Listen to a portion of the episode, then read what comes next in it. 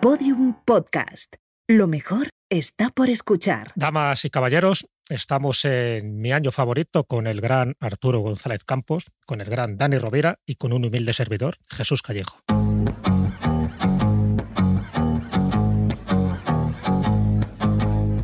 See the girl with the diamonds in her shoes. She walks around like she's got nothing to lose. Just see the go getter. She's everybody's type. She's a queen of the city, but she don't believe the hype. She's got her own elevation, holy motivation. So I wrote some letters on big goals. I got faith. Sí, claro, cuando hay. Cuando hay patrón, Claro. eh, eh, bien se jode. La veteranía ya te, te- te enseña a que a, a- a proverbios como menos es más. La veteranía, buena sombra le cobija. Es que al final, eh, de verdad, ¿eh? es que claro, cuando tienes a una persona que ya que, que- que- que- se sube en el micrófono y lo doma, nada más, o sea, un micrófono salvaje que, el, el que le hemos dado, que, estaba por aquí trotando como Es loco, verdad, es verdad. estaba dando coces para atrás, tal, no sé. De repente ha llegado Jesús, se ha puesto delante y ha hecho, y ha hecho el micrófono. Claro. Bueno, también te digo, creo que Jesús lo ha hecho como muy escueto Sí. porque sabe que el programa se va a hartar de hablar. Claro, sí, Porque- mira. Pero fíjate, única persona, y yo no sé si tiene que ver con su, su, su cuajo intelectual, que ha empezado diciendo damas y caballeros. Claro. Eso me ha gustado muchísimo, Jesús. Bueno, muchas gracias. Bueno, soy muy tradicional. Es la, la clásica presentación que se hacía también en los circos. ¿Te acuerdas? De verdad, eres, Claro. eres- eres un señor. Eres, claro, Con eres- esa modestia y un humilde servidor. O sea, no solo soy Muy bien. humilde, encima soy servidor. Oye, Jesús, de verdad, nos ha encantado. De Mira verdad. que, mira que muy poca gente hace una presentación digna, pero de verdad. Oye, Jesús, eh, siempre hago esta pregunta. Eh, ¿Por qué te has dignado a bajar, a bajar y a bajar a, a- a este podcast? Acabar. Acabar, ¿no? Acabar cantera. No, no, no, no. No me he dignado, sino que para mí es todo es un honor, todo un orgullo estar con vosotros dos, que sabéis que os admiro, que sabéis que además hacéis un programa que creo que está aportando muchísimo para el conocimiento de la historia general y la historia personal de cada uno de los invitados, lo cual yo entiendo que aquí me temo que me voy a tener que desnudar un poquito y el compartir este momento, que para mí es un momento muy especial y muy mágico, vamos, yo daría dinero. A ver, vale, eh, sí, Jesús. Muy, muy guay. Pero la, la gente a lo mejor. Muy guay con la cortesía, pero eh, vamos a ver, que tú tienes, o sea, que tú tienes la escóbula de la brújula, que es uno de los podcasts que siempre, que está todo el rato, eh, podium, lo más escuchado, no juro, Yo te voy a decir una cosa, Arturo. A mí me. Creo que es mi, creo que es mi podcast favorito. de, del mundo. Más que Todopoderoso. Pero no, no, puede- no, Dani. Sí, lo ¿En siento? Arturo. Lo siento, Arturo. ¿En serio? ¿Te gusta más la, la escóbula que Todopoderoso? Pues yo creo que lo empecé a escuchar ahí, ahí, ¿eh? Pero- Bueno, no, porque la escóbula es un poquito más. Pero sí, sí, sí. Pero- Esto, ¿te- te Arturo, el más? soborno ha funcionado. ¿eh? No, te voy a decir, te voy a decir una cosa. 10 eurazos que ha puesto el alto a la mesa, Jesús, papá. Y, y a mí, Dani, me ha costado. Y, y a mí también. Tú sabes- A, a mí también me gusta más que Todopoderoso, la escóbula de la brújula. ¿Tú ¿Qué sabes, quieres que te diga? tú sabes de que yo hablo me- de que yo hablo mejor a- Sí, desde sí. que escucho la escóbula. Los- Hablo más mejor. Lo sabo, lo sabo. Lo sabes, ¿verdad? Lo sabo y lo he notado muchas veces, sí, bueno, es Jesús Callejo, eh, es- claro, es que a- contarle a la gente que no te conoce que, que- que eres, quién eres, o sea, aparte de director de uno de los mejores podcasts que hay en este país, Sí. divulgativo, que te lo he dicho Sí. antes tomando un café, digo, me vaya a tener que pagar un dinero porque cada vez que viene alguien a, vuestra, a vuestro podcast a presentar un libro de lo que sea, eh, los tengo todos en casa. O sea, eh, me estoy arruinando la Claro, vida. claro, te está, te está dejando. Es que es verdad que engancha mucho porque empiezan a hablar de libros que yo creo que hay algunos que se los inventan. Mm. Y entonces yo me pico y digo, no, este es, este es el que se han inventado. Y, em- y acabo buscándolos todos en Amazon, en Iberlibro y en tal, para confirmar que no se lo han inventado. Es increíble lo, lo muchísimo que sabéis de, de las cosas, ¿no? Yo creo porque somos muy mayores y final los años te van dando Bueno, Arturo también muy mayor, ¿eh? Esa no, e- eso no te vale como, No me sirve. como Lo he excusa, ¿no? intentado, ¿eh? Lo he No, intentado. mírame a mí. Nada, yo creo que al final es eso, son las ganas de, de saber y sobre todo pues ese motor, ¿no? Que todos tenemos, que es la curiosidad.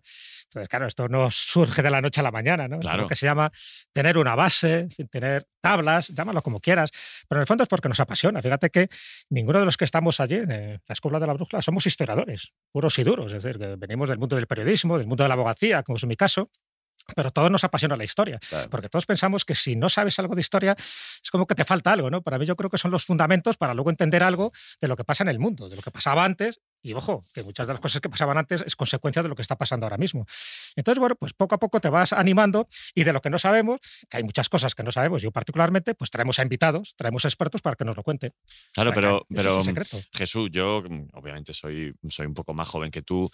Mm, Yo, por ejemplo, soy una persona muy curiosa y me gusta mucho leer y escucho muchos podcasts. de- Es verdad, es Pero, por es- ejemplo, es yo no- cansino, es yo- cansino yo del tengo- conocimiento. Yo es tengo, muy, yo tengo muy poca retentiva, pero, o sea, también, a ver, que tú sabes mucho, o sea, sabes muchas cosas, de verdad. Yo creo que si, mira, si fuéramos una de las siete maravillas de- del mundo, Sí. yo creo que Jesús sería el- el- la biblioteca de Alejandría. Sí, claro, sin duda. sin Pero duda. sin estar extinto, claro. Pero quiero decir, Y yo el Taj Mahal. Bueno, hay Sí, una nueva biblioteca de Alejandría, ¿eh? Ahora. ah, sí, sí, sí. se llama Google. Sí, aparte de Google. pero Google es un tío, sabes, es San Google, ¿no? Pero sí, sí, han creado una nueva biblioteca de Alejandría, nada parecido a la que hubo en su momento, que fue destruida, pero bueno, no deja de ser una especie de icono, ¿no? Y, y también un reclamo turístico. Claro, o sea, que el que va a Egipto no solo tiene que ir a las pirámides, sino que también en Alejandría tiene ahí la biblioteca y dice que ahí estaría la tumba de, de Cleopatra y Marco Antonio cuando se descubra, pero se sabe que está en Alejandría. Otro sí. reclamo turístico. Bueno, la, la- esta historia, ¿no? La de la destrucción de la biblioteca de Alejandría, yo creo que sí que engarza muy bien con el año que has elegido, Sí. Jesús, porque es un poco muera la inteligencia, donde nos vamos a colocar en un año eh, donde que muera la inteligencia y que viva el- la superchería, la superstición, llámalo como, como te dé la gana, ¿no? Porque va, cuéntanos qué año has elegido para, para, para charlar, que podía haber elegido el año que le diera la gana. Tenemos que decir que Jesús es el que ha tirado la piedra más lejos. Sí, sí, sí, sí, es el, eh, eh, está el primerito. Todos que han tirado con, con la piedra al salto la rana, pues ha, ha pegado como yo no sé cuántos saltos. También en eso, en Podium Podcast el primerito. ah, en, lo- en- en todo el primerito. De verdad que rencor ¿Qué, le qué- tengo. qué asco me doy. pues he elegido un año sin coacción ninguna por ninguna parte de los dos. No, Y he elegido un año redondo. Digo, a ver, un año de estos de los que nos vamos a acordar siempre. No sé si para bien o para mal, pero nos vamos a acordar siempre, que es el año 1000. el año año mil. El año mil. Qué bonito, ¿eh? Mil. guay, qué o sea, el guay. primer milenio. Sí, sí.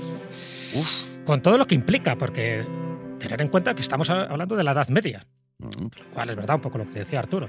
Tenemos ese concepto de la Edad Media de una época oscura, de una época retrasada, de una época que es verdad, que hubo muchas epidemias, que hubo guerras, conflictos, hambrunas, pero no fue tan oscura. Ah, no. No fue tan oscura, porque fueron mil años. Claro, en mil años ocurren muchas cosas. Entonces, en esos mil años eh, se descubrieron muchas cosas, se hicieron muchos avances a nivel científico, a nivel tecnológico, incluso a nivel también cultural y literario. Se crean las primeras bibliotecas. Acordaros, toda la parte arquitectónica, las catedrales románicas, las catedrales góticas. Es decir, que hay un florecimiento en muchos aspectos, ¿no? incluso ya tengo de inventos como la pólvora, como puede ser la imprenta, como puede ser la brújula. Todo esto forma parte de la Edad Media. Lo que pasa es que el año 1000, es verdad, es un año muy clave a todos los niveles, tanto en lo positivo como en lo negativo. Uno de los negativos, yo creo que está en la mente de muchos oyentes. El año 1000, dice, ahí se terminaba el mundo. Y había Claro. una creencia, sobre todo en la parte cristiana, claro, porque cuando hablamos del año 1000 en el mundo, bueno, cuidado, había gente que se regía por otro calendario y para ellos no era el año 1000, era otro año, ¿no? Sí. Y cuando hablamos de que surge esa creencia de que se termina el mundo dentro del orbe cristiano, para un hindú, para un musulmán y tal, eh, no tenía nada que ver La esta vida, historia. la vida sigue igual, como diría Claro. Julio Iglesias. Pero para ellos sí, había un- sobre todo la parte fanática, ¿no? De, que es lo que genera a veces la Edad Media, que es ese fanatismo de las creencias religiosas, donde había casi teocracias en algunos reinos cristianos. Pero sí se pensaba que Cristo, eh, pues había. Es como que tenía prevista lo que se llama la parusía, la segunda venida, mil años después de su muerte. Entonces, bueno, pues los mil años después, aunque no tenían muy claro el cómputo, pensaban que era justo en ese año mil, ¿no? Y Pues- sobre pues todo. toca, ¿no? Cuando Como- toca, Como, exacto. toca, ¿no? Bueno, además es que había habido como. Claro, de, de repente todo, todo coincide porque, porque las miradas quieren ven lo que quieren ver, ¿no? Sí. De repente pasa el cometa Halley como unos años antes, en el 837, con el máximo brillo con el que ha pasado nunca el cometa Halley por la Tierra. Pues claro, si tú estás ya diciendo es que Jesucristo viene en el año 1000, pues eso evidentemente te lo tomas como la estrella de Belén. Claro, como- pero eran, eran señales, eran síntomas. Ten en cuenta que a ver, estamos hablando de una época que hay que eh, situarnos en ella. Era gente muy supersticiosa, muy creyente. o sea, Claro. no, no es como ahora que le damos siempre esa pátina racional y lógica a todo lo que Y ocurre. científica incluso, claro. Claro, entonces, ¿qué pasaba un cometa? Que no sabían que era un cometa. No, Pues, claro. cuidado, esto es algo. Que caiga un meteorito. Fu, Cuidado, porque esto es algo malo. Esto lo que, manda alguien. que ¿no? nacía un niño o un animal, por ejemplo, con dos cabezas o más extremidades de las debidas. Esto Pues es un presagio No me, digas más, funesto. claro, claro. Y pasaron muchas cosas funestas. Que hay una guerra, que hay una hambruna, que hay una peste. Se pensaba que era una especie de castigo o de maldición porque algo habías hecho mal. Como las plagas, ¿no? Como haciendo alusión un poco a el pasaje de. Claro. Entonces claro, ahí claro. estaban, encima, ya sabes, los profetas agoreros de la época, arrepentidos, que llega el fin del mundo, el año 1000, porque se había pensado, según el Apocalipsis, que el demonio estaba encerrado durante esos mil años y que justo los mil años se le daba rienda suelta, llegaría el anticristo y a partir de ahí, aquí paz y después gloria. Pero claro, ¿con qué? Con una especie de reseteo, una especie de fin de los tiempos, fin del mundo, y los elegidos, los famosos 144.000, pues se salvan y los demás, pues que, que les den gárgaras. Claro.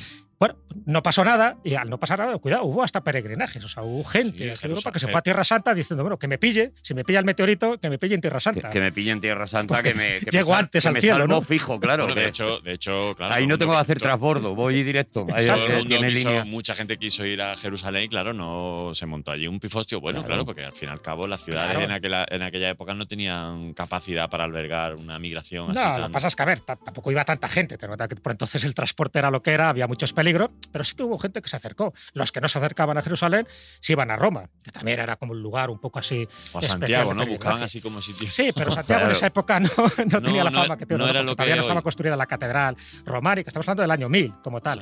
Pero sí, todas las iglesias, las iglesias cristianas como tal, ese 31 de diciembre del año 999, Mm. imagínate, nos ponemos en situación, Joder, que fíjate, estaban eh. atemorizados, porque se pensaba, dice, bueno, vamos a rezar aquí. Había gente que vendió incluso su casa, los animales y tal, de, bueno, ¿para qué? Si esto no me sirve para nada para trascender al más allá. Luego tuvieron que recomprarlo a otro precio. O sea, que sí se generó una psicosis colectiva, casi una histeria, que cuando fueron pasando los meses, nada, se quedó en nada. Pero siempre estaba el agorero de turno y dice, bueno, no, es que me he equivocado, no era en el año 1000, Hombre. era en el 1010. otro Es que ya no me hacen 1050. casito, ¿no? Porque Claro, no hemos contado el- que los el años apocalipsis- suman tanto como el final de Willy. Fogg. No hemos contado Entonces, los horarios de... El apocalipsis era el hoy. Twitter de la época, o sea, claro, te, te montabas un rollo de, profe- de profecía y tal, todo el mundo te hacía casito, cuando ya no se cumplía te dejaban de hacer casito y te tenías que inventar cosas nuevas claro. inmediatamente. Claro, ¿no? pero la Claro. cosa era meter miedo. Fíjate que no hemos cambiado en eso. O sea, si no funciona este fin del mundo, bueno, no pasa nada. Hay otros fines del mundo. Y hasta ahora, todavía a día de hoy. se Claro. sigue Bueno, en el diciendo. año 2000... Acordaros del año 2000, del 2012, con la profecía maya. Mm. Se sigue siempre hablando del, del fin del mundo, metiendo miedo. Miedo y odio es que funcionan, es que, es que van, van ahí a tope. Pero Arturo, es un sistema de control. claro. Claro.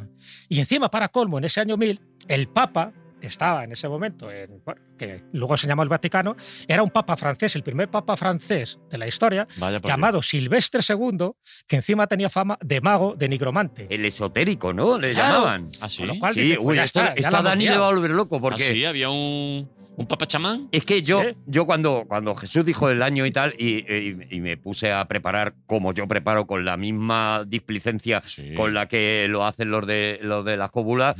Eh, hace 10 minutos. Hace 10 minutos. Me he puesto a mirar y digo, bueno, Dani se va a volver completamente loco, porque es una época, y tú me vas corrigiendo de cosas que yo he visto que pff, son de Wikipedia, ¿vale? Eh, que, eh, por ejemplo, es la época en la que se inventa todo tipo de figura mítica que luego ha quedado, ¿no? Hablaban de las brujas, hablaban de los duendes, hablaban de los unicornios. Bueno, o sea, y como per- que y- vale todo lo y- que no sea raciocinio, Y, ¿no? y- y- y perdón, Arturo, pero es que, es que tenemos delante a Jesús Callejo. O sea, yo no sé cuántos libros habrás escrito. Unos Creo, 25. creo que menos de los que lees, pero, Sí. pero hay ahí. Y claro, tú has escrito muchísimos libros sobre este tipo de, de seres este de mitológicos, criaturas. sobre hadas, sobre Sí, sí, sí, sí. duendes, sobre trolls, sobre elfos. Sí, leyendas, tradiciones y sobre todo pues de este tipo de criaturas consideradas fantásticas, pero que al final pueblan pues todas las mitologías de todo el mundo. Con lo cual Ujú. dices, bueno, todo el mundo se ha puesto de acuerdo en hablar de las mismas criaturas o al final hay una especie de sustrato común. Un poco lo que decías, Arturo, no es en el año 1000 donde se empieza a creer este tipo de cosas, ya se No. creía antiguamente, que la creencia en seres sobrenaturales, fíjate, la mitología griega y romana, ¿no? Si empiezas a hablar de dioses y de las metamorfosis que tenían los dioses, ya se lo creían todo. Y además incluso que tenían relaciones carnales con, con humanas y a partir de ahí salían auténticos engendros y monstruos. Siempre se ha creído en eso. Lo que pasa es que es verdad que ha habido épocas de más fanatismo. ¿Cuándo hay más fanatismo religioso? Cuando las cosas van mal dadas. Es cuando más imploras a los Claro. cielos, ¿no? Y cuando cualquier elemento que se salga de lo normal, es decir, que sea que no sea natural, que sea sobrenatural, tú lo consideras como un buen presagio o un mal presagio. Entonces, las brujas como tal todavía no estaban en esa época. O sea, la caza de brujas es posterior. Fíjate que también, y esto es bueno también un poco re- recalcarlo, se piensa que, que las brujas y la caza de brujas es algo medieval, que va.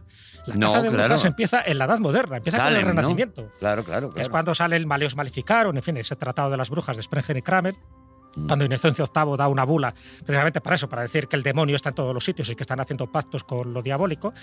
Pero es ya, y eso llama la atención, es la parte de la Edad Moderna, del, del Renacimiento, cuando se supone que se había dado un salto. Que se estaba avanzando ya. Claro. Claro. Entonces, por eso digo que hay muchas cosas que se le achacan a la Edad Media que Y no. cuidadín, que tenía muchas más luces que sombras la Edad Media. Pero también es verdad que, claro, si estamos hablando desde la caída del Imperio Romano hasta el descubrimiento de América, que más o menos lo que dura la Edad Media, ahí pasaron muchas cosas, muchas Hombre, guerras. oh, hombre, son casi 500 años, ¿eh? A ver, es que, es, Son mil.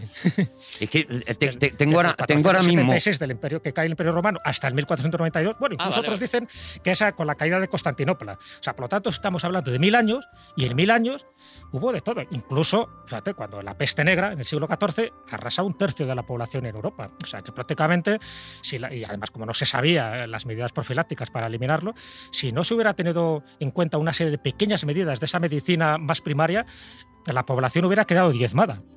Claro, en el año 1000, para que os hagáis una idea, había solo más o menos unos 300 millones de habitantes. Digo solo, comparado Ujú. con los 7.000 millones que hay ahora, 300. Pues de esos 300, con la, con la pandemia hasta que hubo en el siglo XIV, pues se redujo otros 100. O sea que hubo un momento en que las pasamos canutas como humanidad. Y aún así salimos a flote y aún así pues salieron inventos y, bueno, y cosas. Oye, ahora, ahora que lo has dicho. Bueno, y tanto que salimos Jesús, a flote, si a día de hoy uno de los mayores problemas de, de- de la sostenibilidad del planeta es la La superpoblación. superpoblación. Exacto. Eh, ahí ahí se anda con el ¿Sabéis cambio cuál, era, climático, ¿eh? ¿Sabéis cuál era la ciudad más poblada del mundo en el año 1000? La más poblada, la que más gente tenía. Bueno, Yo- Jesús sí, claro. Claro, yo Tú creo no que- juegas, Yo ¿vale? no juego, yo no Tú juego. no Oye, pero, pero podemos hacer, yo- porque yo tengo aquí las 10 ciudades más pobladas. Ajá. Entonces, te- o sea que mi- tú también lo sabes. sí, pero yo O quiero, sea que he yo- lanzado la pregunta Pero eh, al aire, le- se la, No, pero- se la- pero la- yo la quiero- he tirado contra el cristal. yo quiero poner a prueba a Jesús y, te, y quiero que digas eh.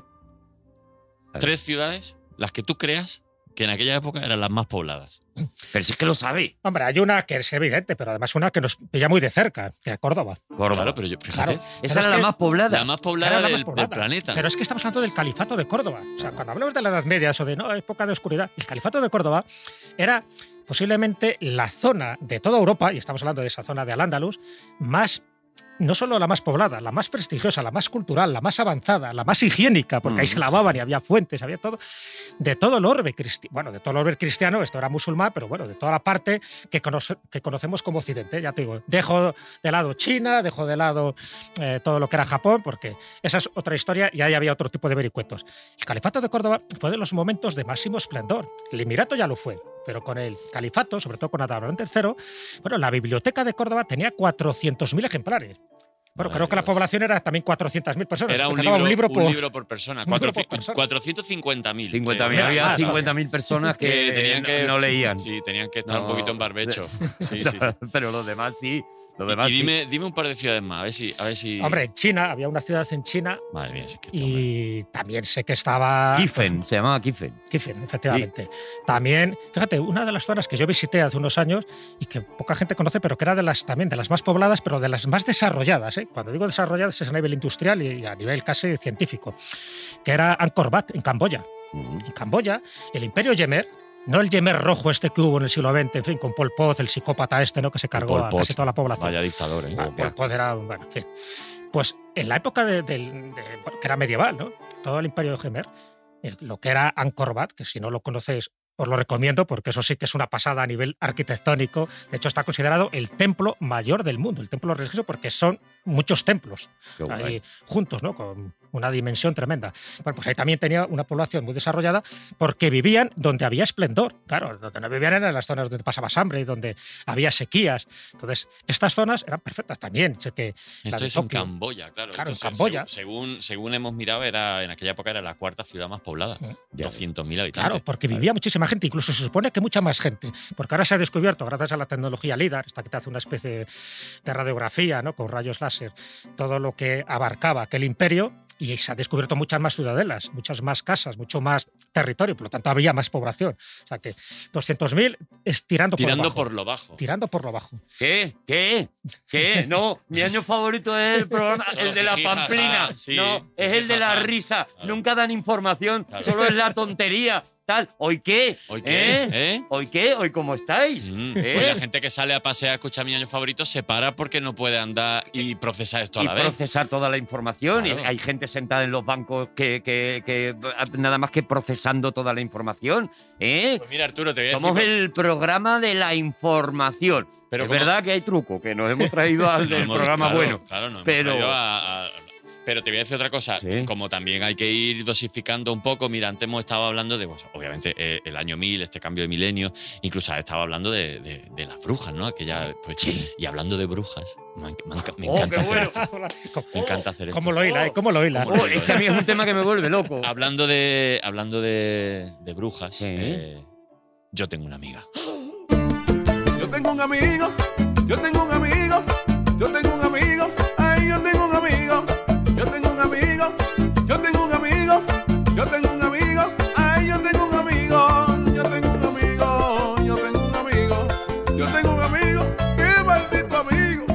Seres cool, ¿cómo estás? Ah, que seres Ay, cool. campanera de la vida. Seres cool. ¿qué te crees? ¿Que había llamado a la Sí. brujavería? Te iba a decir, pero cómo puede ser tan faltón hasta que me he enterado de que era seres cool. Digo, ah, bueno, ¿no? Entonces está bien puesto lo de bruja. Seres como- eh, nada, que estábamos hablando de mm, el año 1000, estábamos hablando de brujas, estábamos hablando de estas cositas y claro, es que al final pues nos ha venido un poco a la mente. Claro. Por lo Estamos, que aquí con, estamos aquí con Jesús Callejo, que me consta que, que es una persona muy allegada a ti. Sí, creo que nos Hombre. conocemos. ¿Qué tal, Sere? Pues muy bien. Una vez más, Jesús, me traen para regular el pH de la cultura y bajar un poco el nivel. Es- esa es tu labor, Esa es Sere. tu labor, esa y lo bordas por Sí. otro lado. Eh, ¿Has ade- visto? adelante, Ba- baja esto. Bueno, es que soy un pez de fondo súper eficiente y venía a contar. venía a hablaros de Fernando Arrabal, hablando del año 1000. Hombre. Hombre, claro. Hombre, perdona, perdona, vamos a. Ojo, es que necesito escuchar ese Hay que momento. escuchar este momento. todos los días. Entonces, Claro. imagínate ahora. Vamos a escuchar el momento Fernando Arrabal muy alegre Bueno. en un programa de Sánchez Dragó y con uno de la- para mí de los discursos más emotivos después del del gran dictador de Chaplin que Hombre. se han dicho jamás en un medio de comunicación. Fernando Arrabal. el mileniarismo. Hablamos del mileniarismo, cojones ya. Pues vale, dame la palabra. Hablamos del mileniarismo. Muy bien, cállate. Estamos Yo voy. hablando de apocalipsis y hablamos del mileniarismo. El mileniarismo va a llegar. Siempre. Va a llega. llegar. Déjame hablar. Se deja hablar a la minoría sin, sin, sin- silenciosa. Vale, es que claro, es que esto es esto es gloria. ¿Y tú, y tú vienes a hablar de esto, Seré? Hombre, yo vengo a hablar de por qué Fernando Arrabal es tan grandísimo y tuvo este momento que aunque la gente, eh, bueno, yo soy súper fan, sabéis que me sé toda esta bajofía, "Ah, vaya, el milenarismo va a llegar, pero es que claro, lleva llegando miles de años porque literalmente eh, él se refería a este mito milenarista que sucedió en la Europa medieval, que en realidad fue una serie de catastróficas desdichas por las cuales se juntaron el hambre y las ganas de comer casi mm, literalmente y al final esto se convirtió en una bola de nieve mito historiográfico por la cual se, se comentaba sobre todo en siglos posteriores que esto sería que el año 1000 venía a huevo porque sería cuando ocurría el fin del mundo al cumplir los, los mil años del nacimiento de Jesucristo entonces, eh, según eh, sobre todo historiadores del siglo XIX, el Renacimiento, etcétera, dijeron que se produjeron eh, pues peregrinaciones masivas a Jerusalén para morir en Tierra Mm. Santa y tal. Lo que sucedió en realidad es que esta gente se quitaba el hambre a bofetadas y además es que estamos hablando de que eh, en el año 1000 ocurrieron una serie, una serie de sucesos, como por ejemplo el, el mal de los ardientes o fuego de San Antonio, ¿Eso qué que es? fue una El epidemia. mal de los ardientes lo tengo yo todavía. Fíjate si es que No, tú que lo no. que, no, tú lo que tienes son ardores. Ay, es Arturo. verdad, es verdad. Le- otra cosa. El Almax Sí, llaman ahora. eh, El alma, Eh, el espíritu. claro. Eso se cura con Brumel, eh, ¿sabes? Pero en aquella época no había Brumel, habría, había ergotismo, que es una epidemia. Y aparte, lo que, hacía, lo que había también era pues, un montón de confrontaciones bélicas, eh, movidas entre Francia, qué raro, Italia, invasiones normandas. Y encima, claro, esto venía muy bien para la propaganda de pórtate bien, que viene el milenarismo y, y te rajo. Pero realmente, como había un bif de interpretaciones, no se llegó a establecer algo por escrito y perfectamente delimitado en cuanto a temas de milenarismo. Lo que sí ocurría es que este milenarismo se basaba en la Biblia, obviamente en el Apocalipsis o libro de las Revelaciones, que escribió un tal Juan, pero dijeron, pues es un Juan, eh, pues este Juan. Eso sí, se lo asignaron, se lo asignaron al apóstol, pero en realidad fue un señor random que se Mm. llamaba Juan que lo dejó escrito. Que bueno, eso lo contaría mejor Jesús, pero para este yo para bajar el nivel.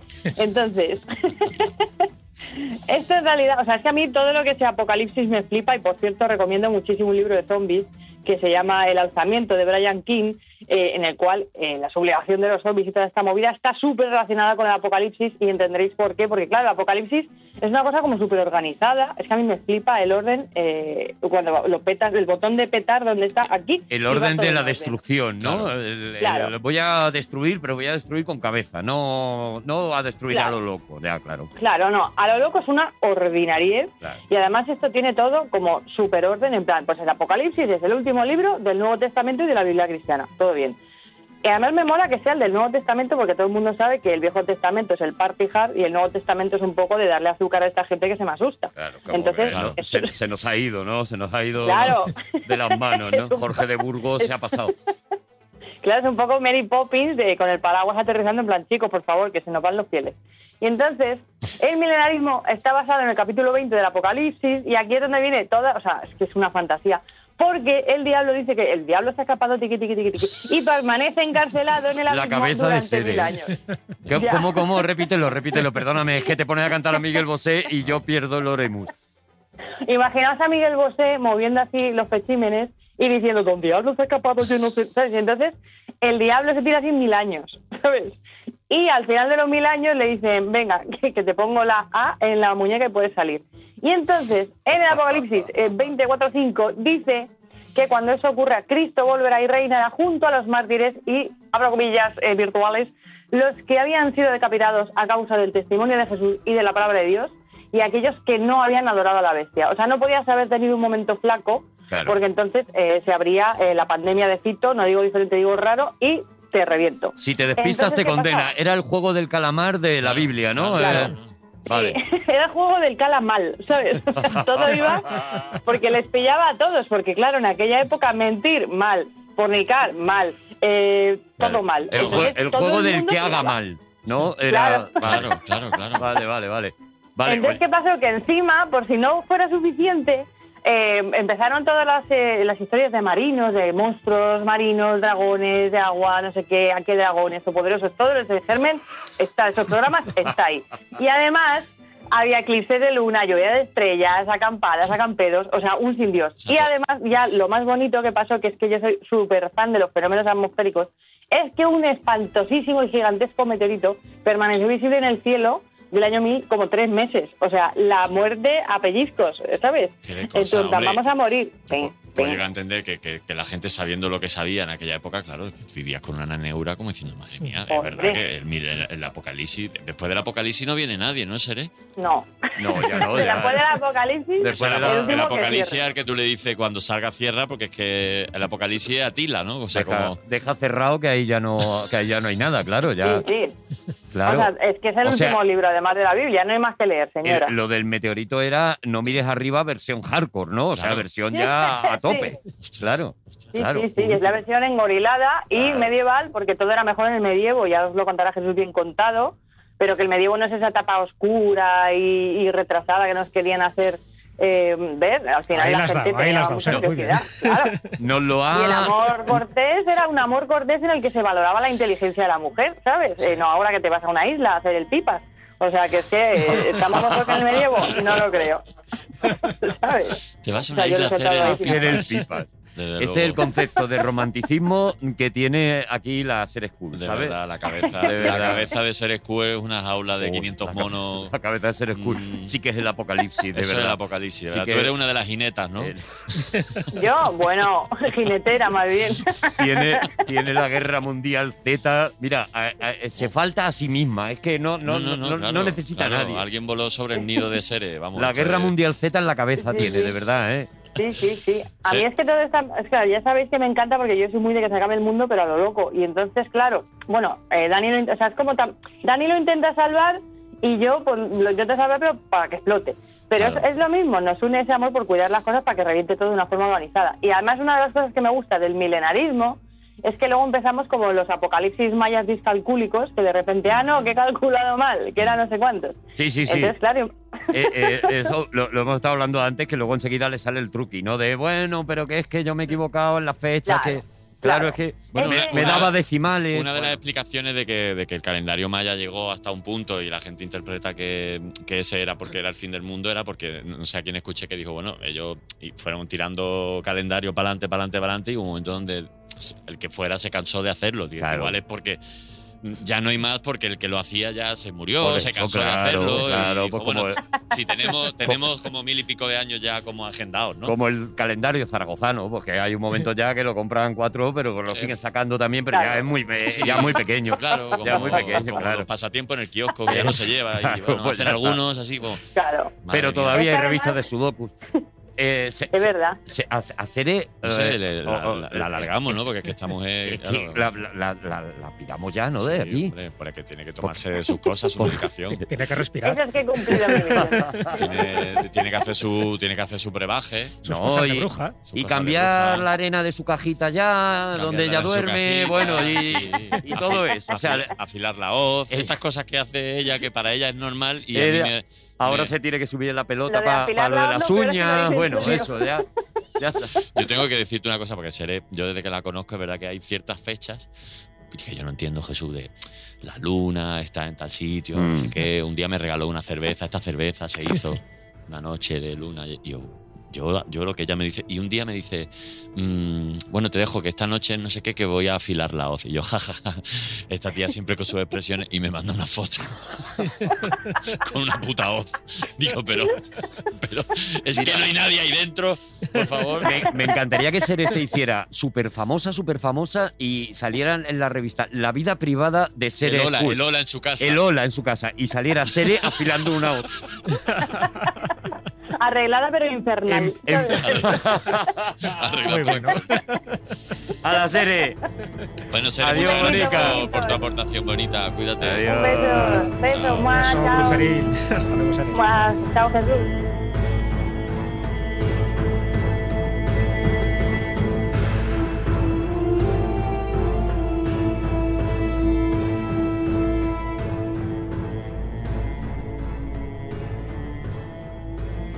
En cuanto me despido de Sere, eh, me dan ganas de acostarme, eh, de Sí, verdad, ¿eh? sí, ¿eh? Me Qué dan bonito. ganas de echarme la siesta. Qué bonito que haya de todo en el mundo, ¿eh? Sí, hasta Seres. Hasta seres, ¿eh? Estas Seres. Oye, Además, un- qué una, cosa, eh, Jesús, ahora vamos a hablar con, e- de esa parte que tú dices de eh, había, pero había cosas buenas, ¿no? Sí. Que, que está muy guay decirlo. Claro, eh, eh, tú has escrito 25 libros de tal. ¿Habrá cuántos? eh, sobre la Edad Media, ¿habrá cuántos? Unos 100.000.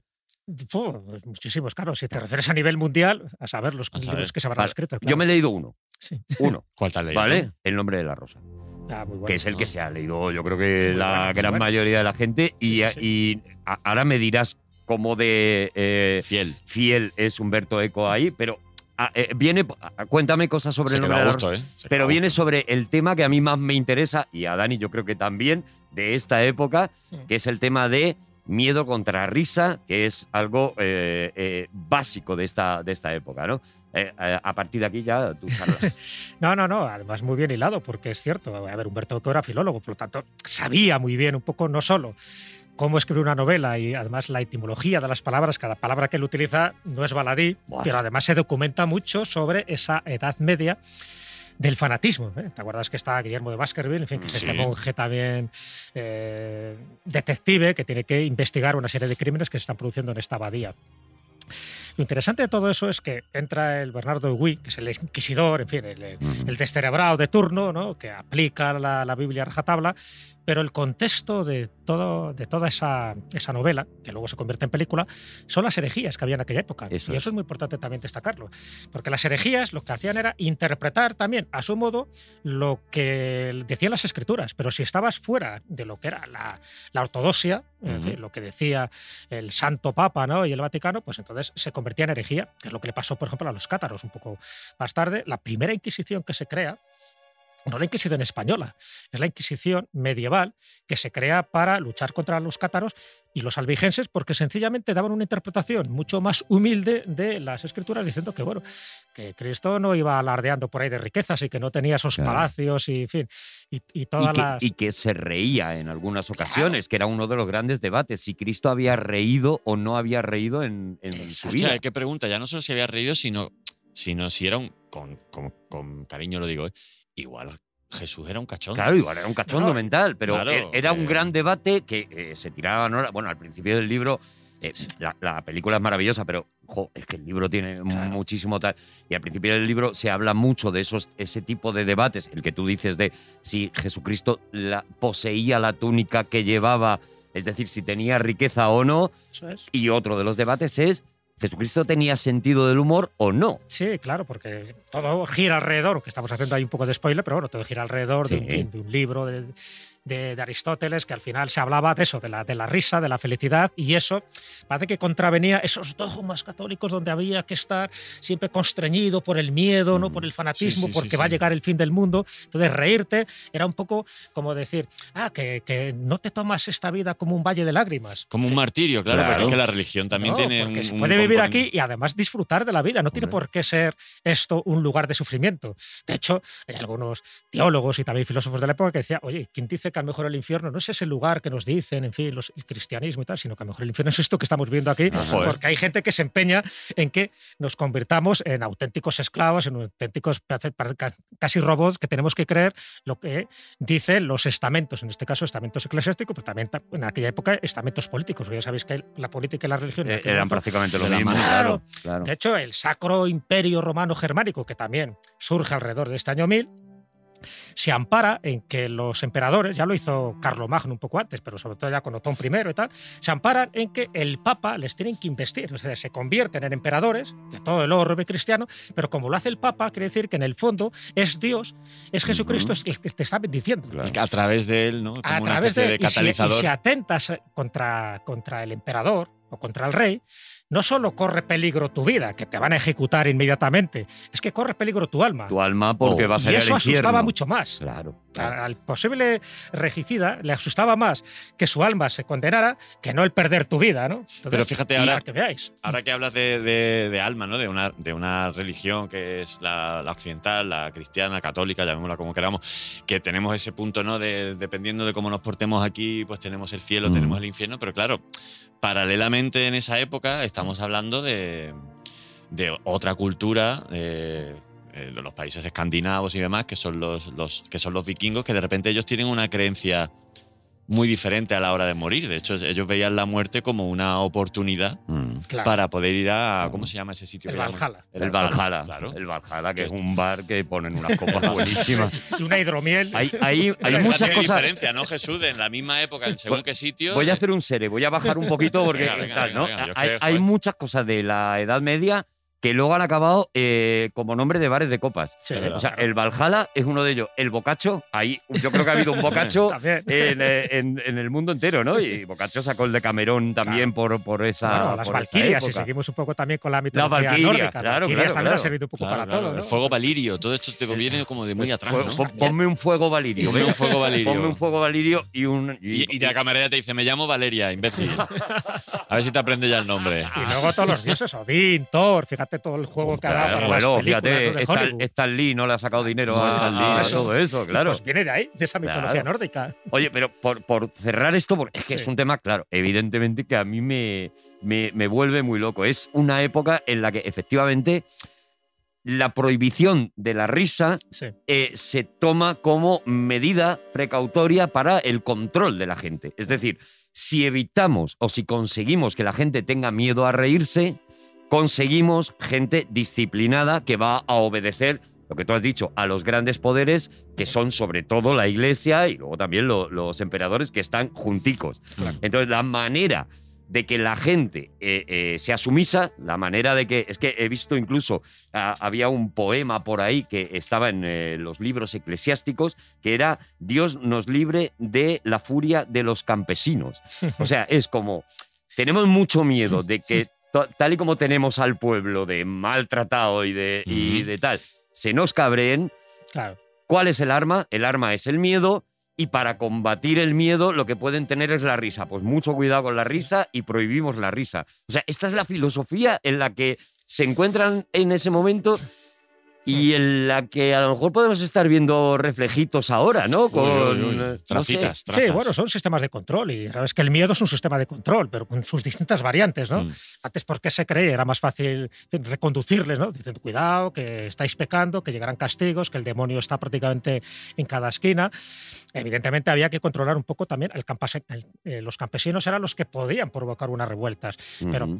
Luego ya se va matizando. Fíjate, en esta época que estamos hablando estaban esas grandes monarquías.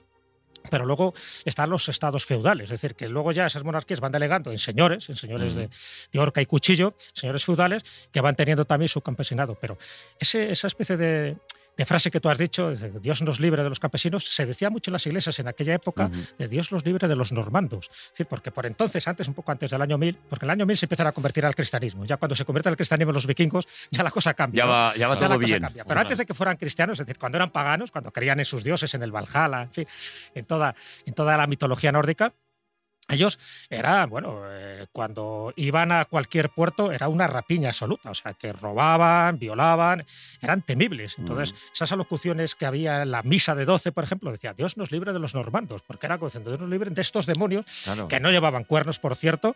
Es una cosa de. ¿no? Claro, eso es algo posterior. sí, Uh, sí. espera, ¿que- que- ¿queréis que hablemos de vikingos? Un invento del cine. ¿Queréis hombre. que hablemos de vikingos? Hombre, ¿Queréis que hablemos de vikingos de verdad? Porque Nos lo os estás veo preguntando con de una manera, muchísimas Arturo, que no ganas nos deja otra de- opción que decirte que sí. Eh, no, es que has tirado primero tú, vikingo. Ahora eh, Jesús también está Bueno, tirando pues vikingos. venga, pues. ¿Vale? Pues vamos a hablar de vikingos. Venga. Yo tengo un amigo. Yo tengo un amigo, yo tengo un amigo, yo tengo un amigo,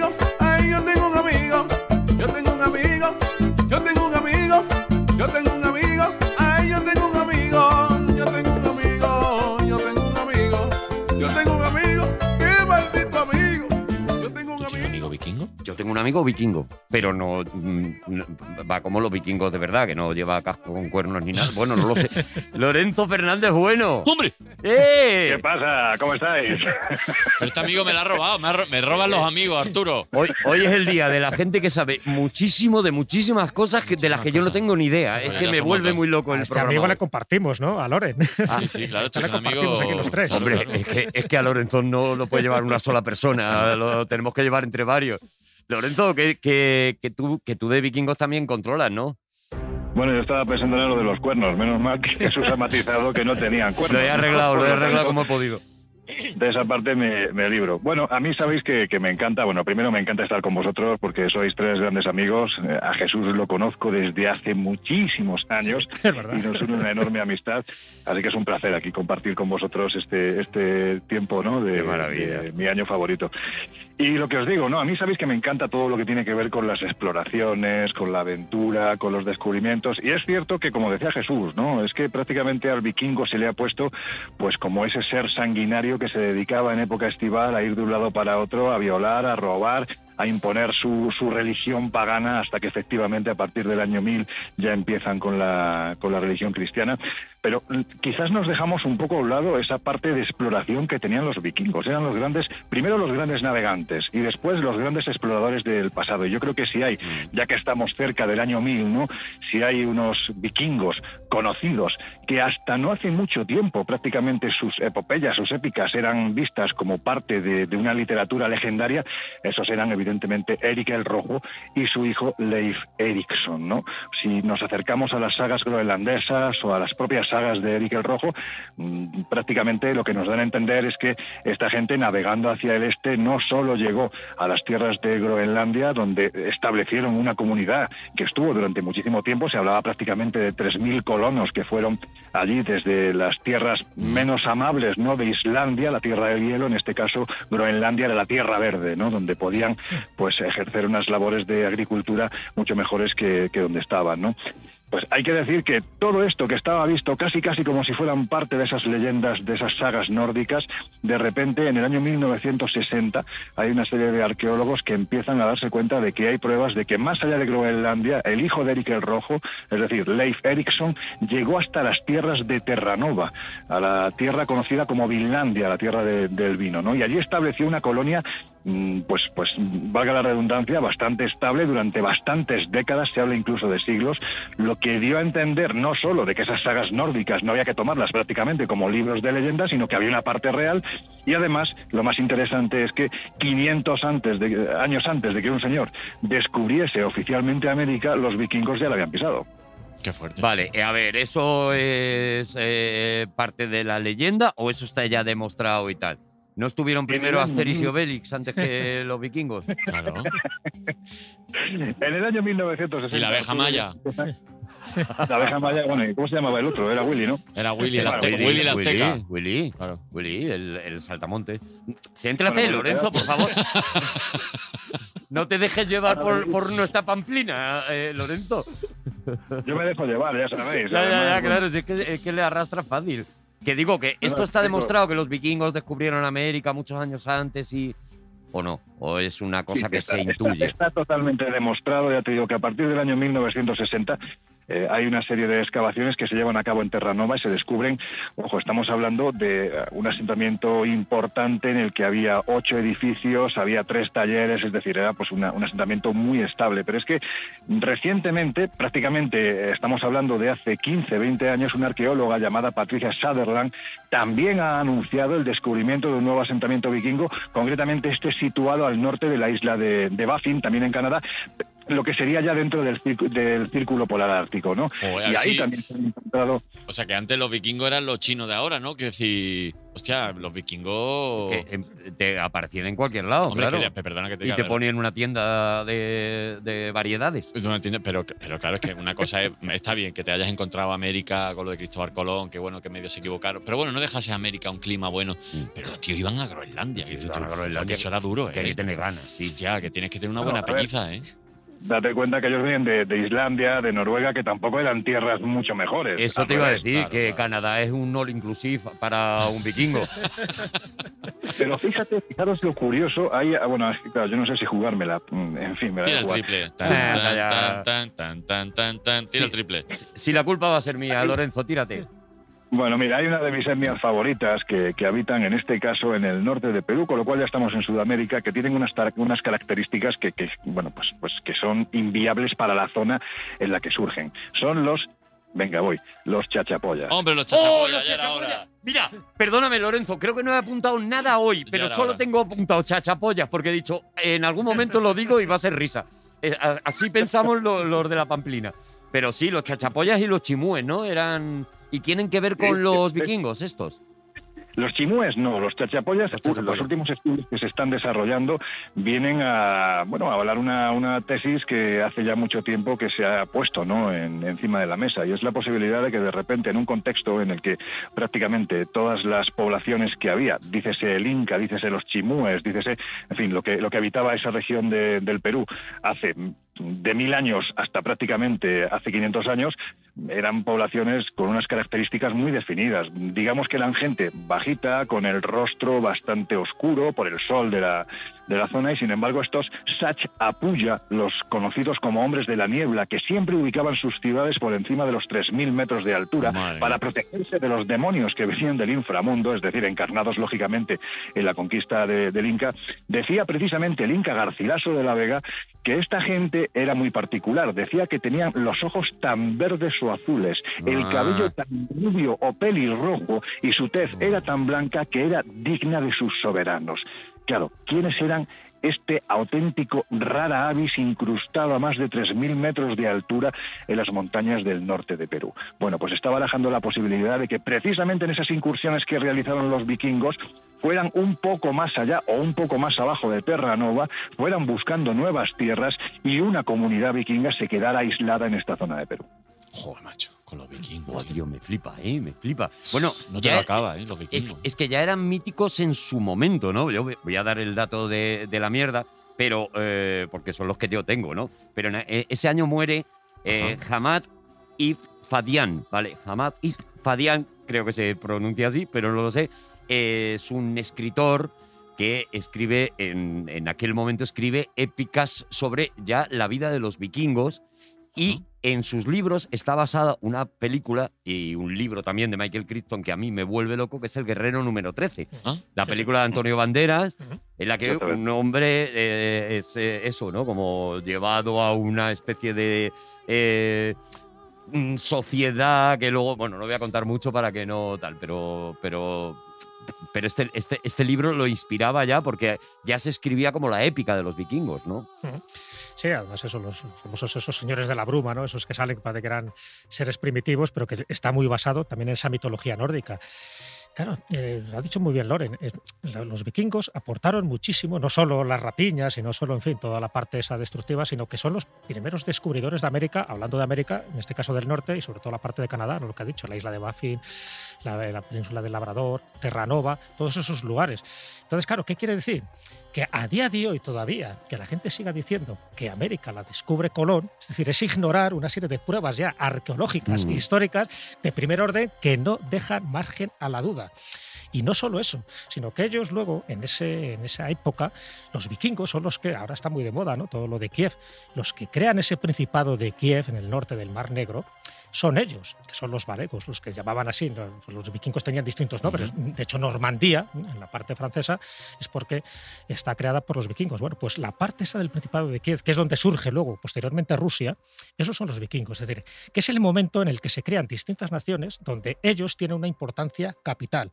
Estamos hablando de tanto los eslavos como los, los vikingos son los que crean actualmente lo que ahora mismo se llama Serbia, lo que se llama Croacia, lo que se llama la parte de Hungría, la parte de Polonia. Todo eso surge también en ese momento. Entonces, por eso digo que es muy importante tener en cuenta ese enfoque, porque los vikingos, una vez que se cristianizan, es decir, pasar como una segunda etapa, por decirlo así, la parte pagana y la parte cristiana, o la parte salvaje y la parte domesticada Menos salvaje. menos salvaje porque aún así seguían teniendo sus creencias. Y fue justo en ese momento en el que estamos hablando, del año 1000. Y, y Loren ha hablado un poco de los cha- chachapollas y de todas esas culturas mesoamericanas que había en aquella época. Los mayas, como tal, como cultura, como civili- civilización, desaparece también ahí, prácticamente alrededor del año 1000. Y justo también la dinastía Tan desaparece en esa época, con un cambio climático, con una sequía prolongada que hubo en el mundo. Entonces, por eso para que veáis la importancia del año 1000, es decir, no solo ya por lo que ha contado nuestro amigo Lorenzo, sino por la cantidad de circunstancias casi geopolíticas que se producen y en gran parte por los normandos, por los vikingos, por los valegos. Madre. Oye, Madre eh, yo quiero hacer una pregunta, porque claro, de repente se descubre eh, esto, ¿no? Que pues antes de Cristóbal Colón ya hubo una, digamos, entre comillas, colonización. Eh, ¿Quién es el que se encarga, Lorenzo Jesús, de llamar a, a las editoriales de Anaya, de Del Vive, de Lázaro Carreter, de estos libros de texto de los niños, donde en qué momento vamos a empezar a cambiar las cosas de la historia que están ya como muy a fuego, ¿no? Porque yo mismo crecí eh, con- con que- Convencidísimo, que- y, y no te- ya no te hablo de vikingos, ¿eh? te hablo de que, pues claro, te cuentan como que Cristóbal Colón eh, descubrió fue el América último, fue el y, que antes no, y que antes no había nada, hasta que yo descubrí a Eduardo Galeano y de repente empecé a leer maravillosos libros suyos, ¿no? Como las venas, eh, las, la- Que además las se- venas abier- abiertas de América Latina y luego sus cuentos, ¿no? De eh, las historias del fuego. de- y, y fue cuando yo empecé a descubrir, oye, que, es que aquí, que esto no era un solar cuando llegaron los... O sea, este tipo de cosas, eh, ¿de qué depende? Que, que empiecen ya a ponerlas en los libros de texto y que... O sea, tienen que pasar unos años hasta que esta arqueóloga que tú has dicho, ¿no? Lorenzo, si se ha demostrado que había vikingos antes, eh, eh, ¿qué tiene que pasar para que nos para que lo cambien para que, cam- para que le den en al los- F5 de la F5, historia? Eso es. Eh, Podríamos hacer a lo mejor un grupo de chat de WhatsApp de todos los que editan Claro. libros de tal, lo llamamos los chachapollas y Claro. les, les vamos diciendo, oye, cambiar esto, cambiar esto, cambiar Claro. esto. No, pero cuando, es verdad, tienes razón, Dani, ¿cuándo se hace esto, tío? Pues yo entiendo que tiene que haber una intención clara y entiendo que también cuesta mucho dinero, aunque la lógica te dice que la historia, por, por, por, por, lo que es la propia disciplina, debería de ser precisamente una disciplina dúctil, es decir, se va transformando se- según se van produciendo descubrimientos, porque la propia tecnología permite que Claro. cuestiones que por seguras hace apenas 20 años, hoy en día, pues, pues quizás sean todo lo contrario, ¿no? Es una cuestión de, de echarle ganas. Mira, yo pues, eh, me imagino que ya lo habéis hablado, pero evidentemente es que antes de Cristóbal Colón es que son muchos los que han llegado a América. Os recomiendo además un libro que es una auténtica maravilla, que está escrito por un marino aparte de gran escritor que se llama Gavin Menzies y que se titula 1421, 21, el año en que China conquistó el Nuevo Mundo. Es decir, es que estamos hablando Bueno. llegaron antes que. Colón. O sea que no solamente No, no, los vikingos, sino que los chinos también en aquella época eran los chinos de ahora. O sea, eso. En eso no hemos cambiado, ¿no? Arturo, yo no sé si habéis tenido la oportunidad de visitar el, el Museo de Antropología e Historia de Ciudad de México, que es una auténtica pasada. O sea, es un sitio para solo ir a México para ir a verlo. Bueno, pues es una pasada porque si a ti te meten con los ojos vendados y te pasean por las diferentes salas y no sabes dónde estás, de repente te quitan el lazo que tienes en la cara y te dicen, ¿esto qué es? Y tú seguramente vas a decir, bueno, pues esto es una escultura china, o esto es una escultura egipcia, o esto es un... mm, parece la tornillería de una armadura. Es decir, es que quizás a lo mejor lo que tenemos es que abrir un poquito más los ojos y sobre todo la cabeza. No tener un hachazo en la cabeza, pero sí a lo mejor abrir un poquito la mente a la posibilidad de que, como defendía el propio Thor Heyerdahl en sus teorías difusionistas, el hombre del pasado no solo se metía en el agua para bañarse, también había una, bueno, pues, pues un trasiego cultural. Los océanos eran las carreteras de aquel tiempo y seguramente, bueno, él mismo lo acabó demostrando y es muy probable que culturas antiguas ya estuvieran en contacto, en un contacto mucho anterior, ¿no? A la figura de Colón. Sí, pero es que como, o sea, con la ciencia, con la medicina no existe ningún problema que cuando se descubre algo nuevo que mejora o que, o, o- o que de repente le da un giro a lo que hay anteriormente, no se duda, ¿no? Eh, Con los tratamientos que existen, con pues, eh, resulta que ahora esas- las vallas de Goyi, que ya no son tan buenas como decían, bueno, pues ya hay una, una investigación, ya hay un- una publicación y, esto no, no- esto no hay problema, pero con la historia es como si, como si fuera inamovible, ¿no? Y no, y, Claro, se están- la, la- la historia es inamovible. Porque lo Porque que- ya pasó, pero la- las maneras de poder ver vericuetos donde dices tú, eh, no, que es no movible, eh, datos históricos que eran falsos que a, a día de hoy se están colocando en su sitio. Claro, adecuado. que haga que la interpretación Pero a sea lo mejor lo que no es tan, movi- tan, movible es la épica. O sea, eh, eh, que, que las estatuas pesan mucho, ¿no? Entonces, cuando tú Eh, has generado una estatua sobre un acontecimiento histórico, da igual cualquiera de ellos, y luego se demuestra que no, dice, Claro. ya, pero es que yo la estatua ya la tengo hecha. Ya. ¿No? Digo yo, no lo sé. Sí, ¿eh? pero Arturo, Bueno, Dani, además, mira, fijaros. sí, sí, lo- Perdona. Yo creo que lo tenéis. Sí, perdona, Jesús. Sí, sí, no, era solo un lo tenéis dato. muy claro ahora mismo, ¿no? Es decir, fijaros en el conflicto que estamos viviendo en estos días, que es absolutamente terrible, ¿no? Bueno, pues mm, dentro de unos años, eh, cu- cuando escuchemos la versión de Rusia o cuando escuchemos la versión de Ucrania, ¿cuál va a ser la correcta? ¿Con Mm, cuál se va a quedar la claro, gente? Claro, claro, claro. claro. ¿Qué ibas a decir? Con el ganador. Claro. ¿Qué, qué ibas a decir? No, comentaba solo como un dato más para que veáis un poco cómo la historia siempre va al tran-tran, ¿no? A- Va siempre detrás de los acontecimientos y va detrás de los descubrimientos fehacientemente ya demostrados, ¿no? Que es, por ejemplo, dice, los primeros pobladores de América, ya que estamos hablando de América. Eh, ¿Quién son los primeros que llegan a América? La teoría oficial, la que Mm. sigues viendo en Wikipedia y en tantos lugares, ¿no? Ujú. Pues bueno, pues entran por el estrecho de, de Bering hace 14.000 años, ¿no? Y a partir de ahí se va poblando, en fin, la cultura de Clovis y tal, tal, tal, tal, y por ahí van bajando. se han descubierto huesos en yacimientos, tanto en, en Norteamérica como en Sudamérica, que tienen más de 33.000 años. Por lo tanto, dice, ¿cómo puede ser que entren hace 14.000 años si hemos encontrado fósiles humanos de Homo Ya. sapiens de hace 33.000 años? Por lo tanto, habrá que cambiar. Y no solo entraron por el, por el norte, también pus- pudieron entrar por el sur, entraron también por la zona del Pacífico por el Atlántico. Es decir, eso ya está demostrado, hay cantidad de datos. Incluso esto de los vikingos que estamos hablando, hay monedas que se han encontrado de la época eh, de, Olaf, de- del rey de Noruega, del año 1100, que es lo que llama el penique de, de Maine, ¿no? en el estado norteamericano. Bueno, pues el penique de Maine, si es una, no- una moneda de Noruega del año 1100, eh, alguien la llevó allí, no Claro, creo que fuera claro, un turista. Claro, no, no, por Bizum todavía no se podía. Que son tantos y tantos datos que como a día de hoy todavía se sigue diciendo que Colón descubre América. Está bien, que llegó, lo contó. Algo y- pasó, y claro, regresó. ves. Esto es un Pero hecho que hubo que más es- gente y los vikingos no hay que quitarles mérito para nada en absoluto. Yo creo que lo ha contado muy bien Lore de que hay que reivindicar un poco su factor y que que además está demostrado, ya te digo, en estas tres partes de, de Canadá hay huellas, pero muy visibles, muy tangibles Sí, de que los hay- que, históricamente hay que rascar y ya pues eso, te tiene- tú tienes que ser ya como, como ciudadano de inquieto y pues, pues ya tienes que ser proactivo, y, pero que lo que es la información y la historia, digamos, oficial que te muestran en muchos sitios, como es que siempre la misma, es decir, pero si se están descubriendo tantas cosas. Oye, eh, voy a bajar un poquito el nivel. eh, eh, Bájalo, Loren, por favor. lo típico que se habla de los vikingos y los cuernos. Eh, ¿Llevaban cuernos? ¿No llevaban cuernos? Esto es una invención del cine. Eh, la expresión de poner los cuernos viene de ahí, pero. eh, mm, ¿Qué pasaba? ¿Qué tenían en la cabeza los vikingos? Eh, Los vikingos en la cabeza lo que tenían eran muchas ganas de seguir conquistando pueblos y de seguir con sus incursiones y de continuar explorando, sobre todo de continuar explorando. El que tuviesen cuernos o no, ya te digo que era una cuestión puramente familiar más que más que histórica, ¿no? que se pusieran los cuernos la mujer o, o que no se los pusiera, ¿no? Pero pero fuera de eso, no. Lo de los cuernos es un, un mito. Además es un mito relativamente reciente. Fíjate eh, que eh, la película yo creo que mm, fundacional sobre los vikingos, que es Los vikingos, la película de Richard Fraser, que es una maravilla, es una obra, no aparecen los, los cuernos precisamente porque ya se sabía que no eran y cuando hicieron el desarrollo de la película, el desarrollo estético de la película, eh, el propio director dijo, no, no, esto no lo podemos eh, eh, poner porque no es, porque no es verdad. no tiene mucho sentido. Fíjate, tú imagínate que estás en, en un combate, ¿no? Entras en guerra, entran los vikingos ahí con sus eh, cascos llenos de cuernos con, con un enemigo. Pues Mm. los cuernos le, le tienes ya pillado. O sea, a partir de ahí le enganchas, le tiras, en fin. eh, Coger lo que al había vikingo por los cuernos, ¿no? Hay una expresión.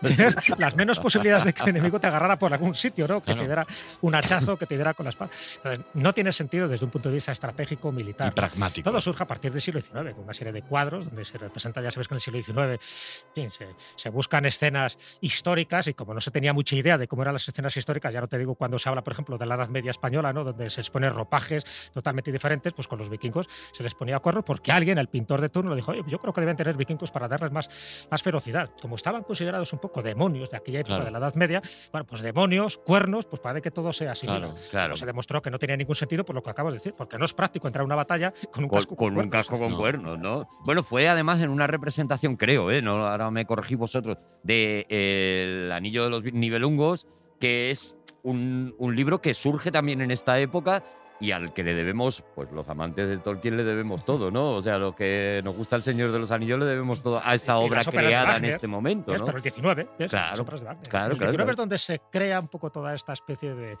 de leyenda falsa, en gran parte, sobre los vikingos, pero un poco era para reivindicar pues, ciertos valores y como la indumentaria no la tenían muy clara, y fíjate que ahora se sabe perfectamente cómo eran sus barcos, los dracar y todo lo que ellos hacían, lo que comían, incluso lo que pensaban, pero en aquella época, ya te digo, era una época también del romanticismo, donde se amplificaba todo, ¿no? Se le ponía ahí con pompa, con circunstancia, y si se añadía, se añadía. Como daba igual, como el resto de la gente tampoco tenía medios para comprobarlo, luego ahora sí, lo hemos comprobado y efectivamente hay que quitar eso. Pero, por ejemplo, los vikingos, una de las cosas que se ha descubierto recientemente, también tenían brújula. No era la brújula que tenían los chinos, que por cierto también se la inventan en el siglo, en el, bueno, en el siglo X, en el siglo son XI. maravillosos. Sí, de hecho, de hecho en, la, brújula- en la- maravillosos en la los serie chinos, esta de vikingos, esta que se ha hecho tan famosa, Sí. así que de repente Ragnar, que es el... que de repente tiene un poder que como que dice, no, no, es que tenéis que viajar conmigo porque de repente tiene una brújula y dicen, pero yo soy el que sabe manejar y el que sabe navegar y al final es el que... el- todo el mundo depende de él, ¿no? De, joder, qué guay, ¿no? Que la Genial. brújula ya... y un tipo de piedra, ¿no? Le llaman un poco el espanto Claro. de, de Islandia, donde en los días nublados, porque dices, claro, si está nublado, ¿cómo te orientas por el sol? Claro. Por, la, por la noche, bueno, sí, porque a ver, sabían perfectamente ¿no? cómo, cómo era el firmamento, cómo era el hemisferio norte y sabían dónde estaba pues, la, la estrella polar y tal. Pero por el día, si está nublado, entonces bueno, tenían esta piedra polarizada, que es el espanto de Islandia, donde aunque no esté el sol, tú la pones. Yo he tenido una piedra de esas en mis manos y efectivamente sabes la posición y ellos ya a través de la posición se orientan. A través también de esas brújulas que tenían de agua, pues efectivamente sabían navegar. O sea que también hay que destripar ese mito de que solo hacían navegación costera y que no se adentraban más allá. Claro que se adentraron más allá. Llegaron a Groenlandia y llegaron a América. Claro, América eso del no se hace Ya con ves. cabotaje solo. Llegaron a todos Bueno, De verdad que te pones a hablar de vikingos y acabas haciendo un descampado, ¿eh? Totalmente, ¿eh? Totalmente. Es que no, es que no cansa, ¿eh? De verdad. Igual tenemos algo de vikingo. ¿Han- han- ¿Hubo vikingo, ¿Hubo vikingo en Jaén? Bueno, arrasaron, Eh, Loren. a- arrasaron al Andalus, ¿eh? también entraron por el Guadalquivir. También, ¿no? Hombre, también, también. Sobre todo en Sevilla. O sea, Sevilla, bueno, Claro. Hombre, los, los ojos azules yo por lo menos los tengo. Los míos son de vikingo. Sí, es que no, se- claro, tú, se ve. tú tienes un vikingo dentro que. La vamos, verdad es que yo llevo un vikingo en el interior de mi cuerpo. De hecho, Arturo, Dani, en aquella época, eh, bueno, o sea, en- hicieron lo que hicieron, ¿no? Y sobre todo ahí con las mujeres hispanas. O sea, muchos pelirrojos, en teoría, de, Claro. de- O sea, hay de- muchas y- posibilidades de que los- descienden, y descienden de aquella de época. que los pelirrojos Los españoles pelirrojos. mucho vengan de Algún vikingo vikingos. por ahí, alguna sangre nórdica ahí. Ah, sí, claro, claro, eh, claro. Muy habitual en Sevilla, la verdad, encontrarte con ese tipo de, de- de- bueno, pues es- esos rasgos tan tan particulares, ¿no? Que siempre se ha dicho que los andaluces somos como muy bajitos, renegríos, con los ojos negros, y de repente hay determinadas zonas de Sevilla donde es muy habitual encontrarte gente que dice, jolines, es que... rubia y Claro, claro, con claro. un Bueno, aspecto muy, eso, muy nórdico, y ¿no? luego para otro programa deja- dejaremos también la historia también de los samuráis y de, y de, y de Coria del Río, eh, cuidado. Que, Cuidado, aquí- que es que por el Guadalquivir entraba todo, ¿eh? Buena O sea que- embajada, claro. Claro. De hecho, el apellido Japón, el apellido Japón. Japón, viene de ahí. En Claro. Corea del Río hay muchísimo apellido Japón. Ap- apellido de Japón, ¿no? Claro, por eso, por eso. ¿eh? Qué Claro, locura, claro. de verdad. Me ¿eh? suena que hay una película de Pero- eso. Sí, me suena, y además por un tal Dani. Dani Miraosla, miraosla. está ahí. ¿Los Japón? Los Es- Japón. ¿Esa, ¿Esa es tuya? Los Japón. sí. Ah, joder, fíjate. pues, Fíjate. Me encantó. Y Sí, tío. Es que aquí yo- la confianza asco, ¿eh? Pero-. Yo también te digo, yo no me he leído todos tus libros, ¿eh, Arturo? Mira, pena me daría que Bueno. te hubieras leído uno. Bueno. La verdad, Oye, lo- pena por eh, ti, con los libros tan buenos que hay. Loren, yo, es verdad que siempre pillamos a Loren cuando viene alguien así como muy elevado. Digo, vamos a pillar a Loren. Vamos a pillar a Loren, que, que- nos cubra un poco las es- espaldas. Eh, bueno, el que no conozca. Bueno, ahora Loren está- estáis a tope con el colegio. Nosotros somos así. Nosotros, esto es Podium Podcast, cadena Sí, C, sí. pero tenemos. Somos Pero- tan punky ¿Promocionamos y tan vikingos. podcast de otros sitios? Que no podcast, sino programa per se, de ¿Programas radio. per se? Sí, hombre, el colegio ¿Pero de otras radios? Onda Cero. No deberíamos hacer eso. El colegio invisible. ¿El colegio invisible está en Onda Cero? No lo digas. Pero sí que está. sí. ¿No ves que estás llamando a que la gente escuche el colegio invisible en Claro. Onda Cero Y no estén escuchando y esto. no estén escuchando Pues esto? igual es mejor para ellos. No, lo mejor es no nombrarlo, como en la Edad Media, ¿vale? Lo que no nos gusta no lo, no lo nombramos. No Bueno, nombremos el colegio invisible Lorenzo en Onda Cero, sí, que lo podéis escuchar, me imagino que en la web y en un montón de sitios. Sí, con Laura No, Falcó. Claro, no, claro. que Todas no- las semanas, ¿no, Loren? Todos los jueves estamos a la una y media de la madrugada y luego, pues evidentemente, las diferentes plataformas. Pero vamos, que también sabéis que el Colegio Invisible tiene ahí un corazoncito en el que hay una parte de Podium también, porque nosotros empezamos Claro. en la claro. plataforma de Podium Podcast gracias al apoyo total de María Jesús, que es un, es un sol, es un encanto. Y, y María José, sí, ¿he dicho María, María José? ¿He dicho? María Jesús, No, María- Jesús, lo ha dicho bien. María Jesús Espinosa de los Monteros. Bien, Sí, pues eh, María Jesús pues nos dio la oportunidad y bueno, pues eh, ahí hemos dejado muchísimos amigos, muchísimas amigas, estuvimos el tiempo que estuvimos verdaderamente felices y ahora, bueno, pues hemos vuelto a la que antiguamente era nuestra casa, porque ya sabéis que todos los que hacemos el Colegio Invisible de una forma u otra hemos estado muy vinculados y ahí también está Jesús, que ha estado más vinculado incluso que, Mm, Sí, que claro. de los que formamos el Colegio Invisible con la Rosa de los Vientos también Onda Cero, ¿no? Claro, la Rosa de los Vientos es la masía, ¿no? De, de- como si Ahí. fuera la masía de los El futbolistas. ma- barbecho, el barbecho donde masía- van sacando... La masía de la cultura, la historia y el es, misterio. eso es, maravilla. eso es, bueno, y la revista Enigma y Año Cero, bueno, yo es que lleva a Lorenzo, yo es que soy muy fan. Yo soy. Yo soy de, o sea, yo soy como la- las primeras que entraban en los conciertos de los Beatles. Yo, ¡ah! Me- sí, sí, sí. Sí, es verdad que, yo le he visto a Dani perder la cabeza ya. Con, ¿Ha sacado un libro, no, Loren? Con Lorenzo Fernández Bueno. ¿Ha sacado, sí. ¿Sacó el libro también? Pero esto, este último no me, me he tenido que enterar por Jesús, de verdad, Loren, qué vergüenza. Pero no, no, no, No, pero- promocionemos pero- cosas que no son nuestras. Bueno, ¿qué, hombre. qué- qué libro? A ver. A ver. Ah, Con este, con este hype. A Así, ver, Loren, con, qué libro. con Tejana, a ver qué libro. qué- un libro que tiene mucho el carácter de mi forma de ver estos temas. eh, se titula Susto o Muerte. Oh, me Ese es el Susto o muerte, me gusta Es- muchísimo. eso es lo que preguntaban los vikingos cuando llegaban a la costa. A Claro. los- ¿Qué queréis, susto o muerte? Susto o muerte. Eh, cuidado que el susto te puede llevar a la muerte también, ¿eh? Ay, de verdad, ni escuchar el Colegio Invisible ni comprarme susto o muerte. Yo todavía tengo, todavía tengo dignidad, Lorenzo. Y tienes criterio. Y no voy a hablar de, de promocionar eso. tú. Loren, mucha, muchísimas verdad, gracias. Eh, cuando quieras te vienes aquí a hablar de los chachapoyas y podemos decir la palabra chachapoya todas las veces Oh, que qué haga risa, falta. tío. Es que va a ser muchísimas gracias. hablar de, de no solo de los chachapollas, sino de una de las disquisiciones que siempre nos hemos hecho los que nos gustan estos temas, ¿no? Y es que al otro lado de la otra vertiente americana, en Argentina estaban los comechingones. Y siempre nos ¡Oh! hemos preguntado qué saldría ¿De qué saldría de la mezcla pero ¿por de un qué no hemos empezado comechingón por ahí? chachapoya? Chachapolla y come chingones. Madre mía, madre mía, qué maravilla. qué Pero ¿por qué no hemos empezado por ahí y solo hemos hablado de Es esto? que la comedia se abre camino. siempre. Claro, al final es verdad, ¿eh? es el parque jurásico, o sea, da Ahí- igual.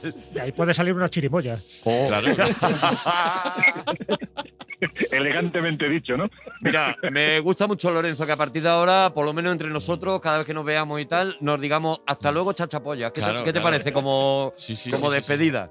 Y luego, y luego, por ejemplo, pues juntarlos con, con todos los pichichis que ha habido en la liga de, de también de, de España, los pichichis, los chachapollas y los comechingones. Y quedamos un día que hagas chirimiri. Eh, En Chochimilco. Qué grande. Loren, que te, que te queremos mucho.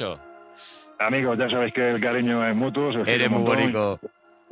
Oye, me tenéis que dejar más tiempo en esto, que a mí me encanta estar con vosotros. Ya, tío, ya, ya, ya. No, ¿Tú te quieres, te quieres quedar ahí al teléfono así acazapado y de vez en cuando. A, a ver si a, a ver si un día que Dani y yo tengamos a lo mejor tarea, os venís vosotros y, Ay, y charléis vosotros y nosotros no, no salimos en ese programa. No, no. Que puede ser un Estamos formato nuevo. Formato nuevo. Mi año favorito, o sea, si conseguimos eso, Dani, yo creo que ya lo hemos petado. Hombre, lo hemos petado. Que ya venga el invitado o dos invitados, Claro. hagan el programa por nosotros, nosotros lo, lo, lo cobremos. Como el Circo del Sol, que tiene ¿Sabe? franquicia. Eso. O los Mayumaná, que ya son otros los que lo hacen. Que ya los hacen otros y tal, pues como los panchos, Sí, sí. ¿sabes? Que ya, que ya no están los originales.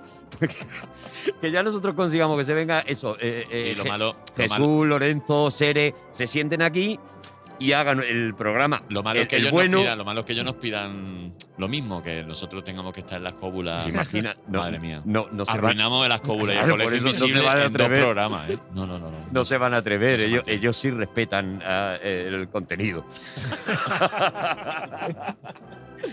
Lorenzo Bonico, muchas gracias. Adiós. Un abrazo, amigos, que os quiero un montón. Hasta Adiós, pronto. Un abrazo, Lore. Cuídate.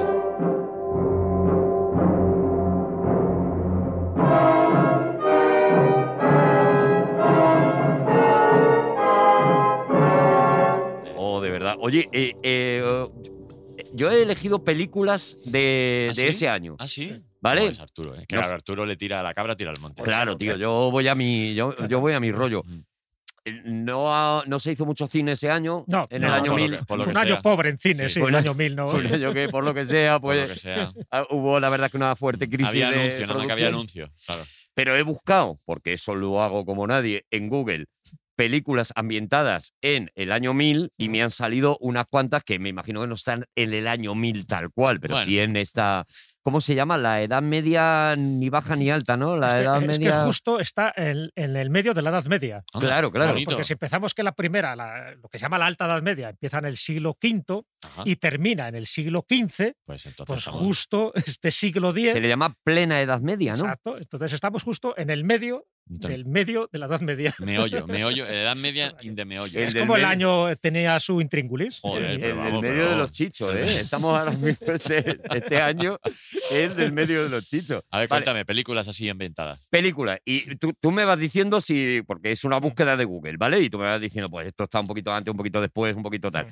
Todas las versiones habidas y por haber de Robin Hood. Estamos en. Eso sería posterior, sí, porque posterior. estamos hablando del siglo XIII ya, que es cuando empiezan ya las primeras leyendas sobre Robin Hood. Vale, o sea y, que. y sobre Guillermo Tell, ya me adelantó también. Pero las cruzadas sí. Claro, las cruzadas sí, sí. Porque Vale, las el cruzadas- reino de los cielos, por De hecho, la ¿no? primera cruzada empieza un poquito más tarde, ya estamos hablando del año 1095, o sea, que un Mm. poquito más tarde, pero es cuando empieza ya esa primera cruzada, o sea, de, cuando dice el grito de Dios lo quiere, a partir de ahí vamos a conquistar, a, recuperar los, los lugares santos. Ajá. Es un pelín más tarde, pero sí, la primera cruzada encajaría en está esta Ahí, entran, ahí, entran los templarios, ¿no? Cuando hablamos de cruzadas. Pero templarios son un poco posteriores. ah, Sí, vale. es el, el templario, el origen es el 1118, o sea, es un Mm. poquín, no es que sea mucho, Ah, pero es un poquito. Es que se 1118, sabe las fechas, Es que tío. verdad, es que No, hombre. porque es muy conocida esa fecha, porque es cuando van ahí los nueve caballeros, en fin. Por eso se les llama templarios, porque van a- les dan las caballerizas del templo de Salomón, Ujú. supuestamente buscando reliquias, ¿no? Ahí se habla del arca de la alianza y tal. Entonces, ¿cómo nos, cómo nos ponemos? ¿Qué, ¿Cómo nos llamamos? Pues, pues estamos en el templo, pues templarios. Pues templarios, ni media vuelta. Se podría haber llamado los templados, que eh, También. Claro, es claro. más como de murga. De- La verdad. Oye, eh, vale, entonces, si más o menos cruzada así, mm, yo añadiría, por ejemplo, eso, el reino de los cielos, Sí. sí que estaría, ¿no? Sí, no es la primera cruzada, pero bueno, estaríamos por ahí, sí, estaría, estaría cerca, sí, sí, sí. Los señores del acero, la de Paul Verhoeven, sí que está más centrada ahí o no. Sí, claro, ten en cuenta que muchos de estas sagas, sobre todo, es- las leyendas empiezan más en el siglo XII, siglo XIII. Estamos un poco más tarde, ¿no? ¿Por qué digo las leyendas? Por ejemplo, sé que me lo vas a preguntar, por el ciclo artúrico. O sea, Sí, todas sí. las que tengan que ver con Arturo, a partir de que Arturo era en fin, un rey o un jefecillo tribal ¿no? del siglo V, ya un poco ya Como ahora. del final, del final ya de ese imperio romano que se estaba Sí. desmoronando. Pero bueno, qué curioso que es, siendo un personaje histórico, que se sabe, ese tal Arturus, como se llamará, porque los distintos nombres, se le asocia siempre al siglo XII, porque en el siglo XII es donde empiezan todas las leyendas del Grial, del Lancelot, en fin, de O sea, que los- realmente él no fue. los no- caballeros. como personaje no fue tan, tan grande No, realmente no, co- que como se vendió luego en. Para nada, él era pues eso, un jefe tribal, que estaba bien, ¿no? De la época de los, de los sajones y, eh, y en aquella época... Pues si fuera el presidente de UPyD, ¿no? Vencía cosa en todas Claro, las una cosa batallas, que, bueno, pues lo has petado un tiempo, pero no. tenía pero no- no carisma, y- pero, pero siempre se ubica entre el siglo V y el siglo VI. Ostras. Pero siempre las películas, te das cuenta, automáticamente le remontan a la época medieval. Bueno, también era Edad Media esta, ¿no? El principio de la Edad Media, pero siempre se la asocia más al siglo XII, siglo XIII, Sí. donde empieza lo que decía ser school, ¿no? El amor cortés, en fin, con, con todas esas cortes palaciegas donde se buscaba también a trovadores, pero trovadores que contaran historias relacionadas un poco no solo con las batallas y no solo con los mitos, sino también con la forma de entender lo que era el caballero, la nobleza, Ah. el honor, el Mm. morir en batalla. Mm. Todo eso se reivindica sobre todo a partir del siglo XII y siglo XIII. Tiene mucha culpa el, el libro este, La muerte de Arturo, ¿no? La- El de Sir Thomas Malory, que es Mallory, donde sí. se inspira Excalibur, Pero es del siglo XV esa. pero es Claro, del siglo claro. XV, claro. Pero tiene mucho Que que ver. Ahí es cuando empieza a crearse ese mito, ¿no? Eso es. hemos cogido, a, como dice Dani, a, a un dirigente de UPyD y lo vamos a convertir de repente vez, eh. en un Exacto. tío, una espada, la saca de la roca, no sé qué. Dices, claro, hombre, es que. Claro, ya venía si- un poco de antes. Si me hacen a mí esa, eh, esa página de Wikipedia, pues también lo Pues claro, yo no voy a decir que no. Claro. la- sí, pero fíjate que lo de la espada, lo de Excalibur, que la sacan de, de la roca, está copiado de un mito, en este caso italiano, De la, de la parte de la Toscana, que tenía que ver con, con Gargano, con San Gargano. Él sí, hay toda una historia. Además, esa espada sí se puede ver. ¿sabes? Hay, una, hay una ermita ¿no? en Montesiepi, en la Toscana, donde tú ves la roca con la espada clavada. Bueno, pues justo ese mito, y con esa espada que se ha datado en esa misma época, estamos hablando del siglo XII, es la que recoge estos historiadores, en fin, eh, de- europeos y sobre todo los franceses, y se inventan lo de Excalibur. O sea, que se lo inventan tomando como referencia una espada real que ya estaba en Italia relativa a un santo que es San Gargano. Entonces los italianos están como muy ofendidos, como diciendo, bueno, nos han copiado, Nos ¿no? han nos quitado- han plagiado el mito. Pues viene de ahí, viene Ya, de ahí. ya, ya. O sea, que no es tan original. Ya había una espada clavada en una roca y esa sí se puede ver. Excalibur ha desaparecido para siempre. Vale, tengo más. ¿Queréis, Pero, queréis- joder, queréis más? Vale. Sigo con Ridley Scott. eh, hemos Sí. hablado del Reino de los Cielos, pero yo creo que esta está un poquito antes y además es muy reciente. El último duelo, esta última que, que ha hecho, yo creo que sí que está ubicada en ese universo de los caballeros y, y demás. No sé si la has visto, a lo mejor que no la has visto. No, claro. es que no la he visto, por eso Claro, te digo. O pues sea, si no no has te visto, puedo no has decir, porque sé, sé que ha hecho esa película, pero no te puedo decir ahora el argumento, por eso no te puedo decir si está. Braveheart estaría por aquí. no, o- es posterior también, sí. Posterior, tiene ¿no? mucho que ver un poco, ya sabes, con toda la parte esa de la independencia escocesa, ¿no? De- del yugo británico y tal. Esa es posterior también, sí. ¿Y Aladdin? Que me la pone. Aladdin. Aladdin me la pone aquí, me la ubica aquí. Ya, ya, no, pero Aladdin, eso es una leyenda, forma parte de las mil y una noches, todo lo que tiene que ver con Aladino. O sea, que eso, ahí ya no hablamos de historia, ahí hablamos ya de leyenda. Otra cosa es que luego Aladdin la pongas, igual que pasa con, con muchos de los videojuegos, que te los ubican en la Edad Media, porque es verdad que la Edad Media, pues el escenario, como son tantos años, pues tú puedes ahí un poco reivindicar esa parte del castillo medieval, romántico. Eh, las batallas, ¿no? Los Claro, estéticamente, claro. que se pegaban estéticamente. entre ellos, porque a partir de ahí sí surge una especie de, de globalismo. ¿no? Ese primer globalismo ya surge ahí, porque lo que se intenta es unificar a través del cristianismo una serie de elementos comunes que tienen todos los señores feudales. Había un rey ahí poderoso, luego estaban sus señores feudales y luego estaba la servidumbre. Ahí es donde se crean los estamentos, que es muy importante porque eso también se refleja en las películas. Ujú. Los estamentos es algo ya muy medieval, porque antes era el Imperio Romano. El Imperio Romano lo dominaba todo todo y éramos súbditos o ciudadanos del Imperio Romano. Cuando digo éramos es porque Hispania era una provincia del Imperio Joder, Romano. tanto. Cuando llegan los visigodos y tal, pues en fin, se empieza a desmembrar todo. Pero surgen ya los estamentos. ¿Y cuáles son los estamentos? Pues cuidado, que hay jerarquías. Aquí ya no, ya no hay un imperio romano y luego todos somos súbditos. No, no, Mm. ahora ya empieza a haber jerarquías. Está el rey, la nobleza, está el clero, las órdenes, en fin, monacales, que hay todas ellas. Luego están, bueno, lo que se llamaba el campesinado, que podían ser agricultores, que podían ser también, pues, cualquier otro tipo de oficio de lo más humilde. Había esclavos en aquella época, no lo olvidemos, en la Edad Media había muchos esclavos, de hecho tener esclavos era como un síntoma de riqueza. ¿Sabes? Y luego estaba esa naciente burguesía. La burguesía eran los artesanos, los comerciantes, que no eran campesinos, que no era la, la clase baja. Pero les había ido bien, ¿no? Claro, Como que les quería, ya tenía como un cierto privilegio, les Claro, nombraban caballeros, pues el ser nombrado caballero te daba estatus, además te daba una serie de pagas, te, Eran te- menos prescindibles, ¿no? Que un campesino. Exacto. Claro. te libraba de pagar algunos impuestos, cosas de estas, pues bueno, todo el mundo ya iba escalando. Bueno, si eras campesino, si eras tal, bueno, si eras esclavo y te emancipaba, pues mucho mejor, ¿no? Pero bueno, si eras campesino, que eras un agricultor, que eras un ganadero, llegar a ser un poco burgués, un poco ya posterior, oye, ya alcanzabas. Si encima te, te relacionabas con algún noble, ¿sabes? Con algún reyezuelo de esos, con algún señor feudal, pues mejor todavía. Claro. Y ya si estabas dentro de lo que era la corte, ya ni te cuento. Bueno, es que el poder de los señores feudales era brutal. Ahora, mira, esta no- este no me salía en la búsqueda de Google, pero me estoy acordando de una película de Charlton Heston que me parece una locura, que es El Señor de la Guerra, en el que habla que si, de verdad, si la gente no conoce esta película, que le eche un rato, porque es una maravilla, es un señor feudal eh, eh, eh, que, bueno, pues tiene unas posesiones y demás, y ejerce eh, muchos de los derechos que tenían como señor feu- feudal, incluido el derecho de pernada. Ay, ay, ay, El claro. Ay, ay, ay. derecho a pasar la noche de bodas con la novia de eh, cualquiera de sus súbditos Sí, sí. eh, y luego ya entregársela al, al marido, ¿no? Y a partir de ahí se, se desarrolla la película. O sea, estoy contando prácticamente el principio. Y es una, claro, eh, es, para mí es una película de terror. O sea, es- está feísimo el derecho a pernada. por el favor. derecho de pernada está feísimo. ¿Qué? Está, o sea, no está bien. Si nos tenemos que posicionar valientemente, yo Como en contra del derecho de- en de contra pernada. del derecho de pernada y tal, pero te da una visión muy clara de- del poder eh, Claro. eh, omnímodo que tenían estos tíos Sí, ¿no? sí, sobre su la- territorio. de esa jerarquía que te decía, de esos estamentos sociales donde estaban muy marcados. O sea, el estamento social, el que estaba en esa posición, estaba como años luz del siguiente. O sea, es como que uno tenía derechos, el otro tenía obligaciones. Entonces, el derecho de pernada era uno de ellos. Incluso, por ejemplo, los hábitos gastronómicos. Fijaros en esa época, colocaros en el año 1000, que alguien matara un cochinillo. Ahora, algo tan habitual, ¿no? Cuando vas a un restaurante, ah, un cochinillo y tal, Ujú. ahí cuando vas a Segovia.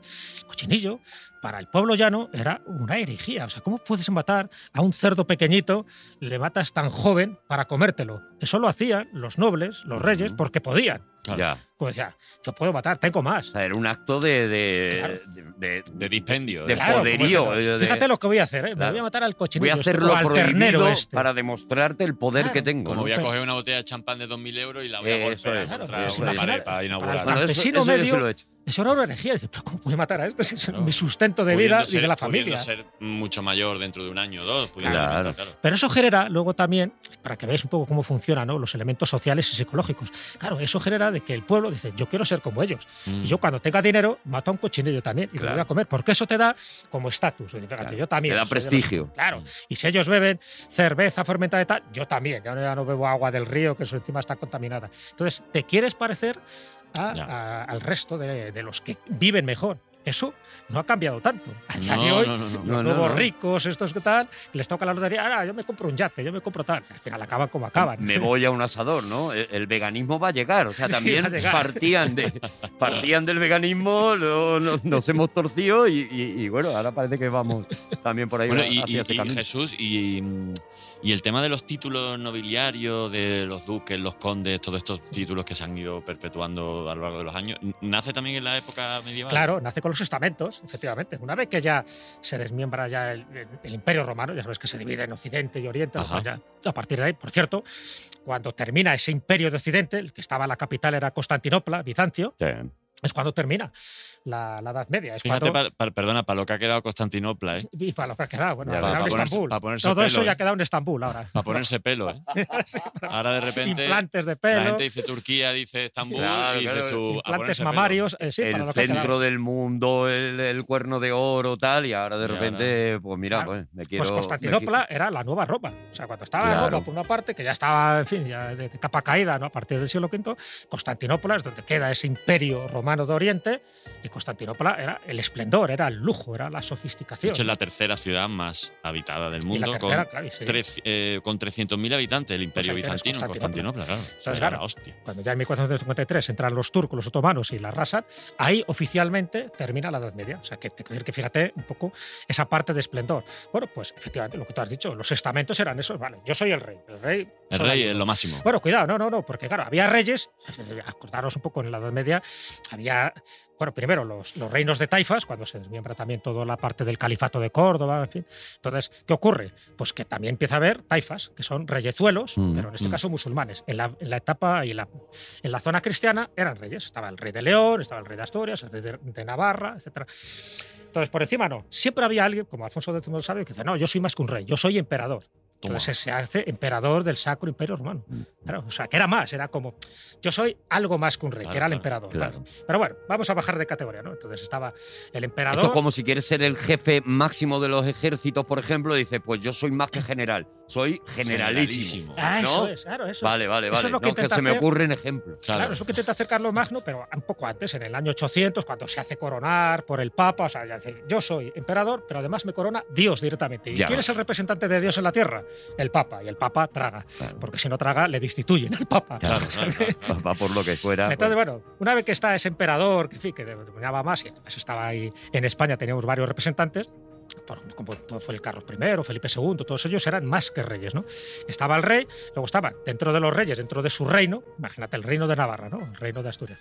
Pues estaban ya todas estas clases nobiliarias, ¿no? Eran todos nobles, pero cada uno tenía, o sea, un marqués era más que un duque, por ejemplo, ¿no? ujú. Entonces, luego estaban, pues eso, los caballeros. Dentro de los caballeros eh, eran aquellos que habían participado en batallas, en guerras y por lo tanto tenían un, un honor mayor Ahí van, que otros caballeros. Entonces, claro, el ser caballero ya te daba ese estatus. Entonces, esa jerarquía, esa parte de jerarquía, estaba como tan bien vista que si tú atentabas contra cualquiera de ellos, tu vida ya corría peligro. Y ya no solo corría físicamente tu vida y la de tu familia, sino también tu alma. Entonces, eso es lo que, es ese matiz, es lo que impedía que hubiera mucho más regicidas en aquella época. Por eso, cuando al rey de Inglaterra le decapitan, estamos hablando del siglo XVII, eso era una conmoción. O sea, imaginaros Ya, ya, ya. que Claro, a un claro. rey le llegaran a decapitar, que es lo que Intocable, pasa. una ¿no? cosa intocable. Claro, Eran, era- eran fue antes de la Revolución semidioses, Francesa. eran, bueno, a día, eran de, Thor. a día- a día de hoy lo sigue siendo. porque- Claro, claro. Lo sigue siendo, bueno, pero en aquella época, a ver, ahora con el rey tú te puedes meter y no pasa nada. Antes Sí, tú te metías con el rey. Antes, Pero, antes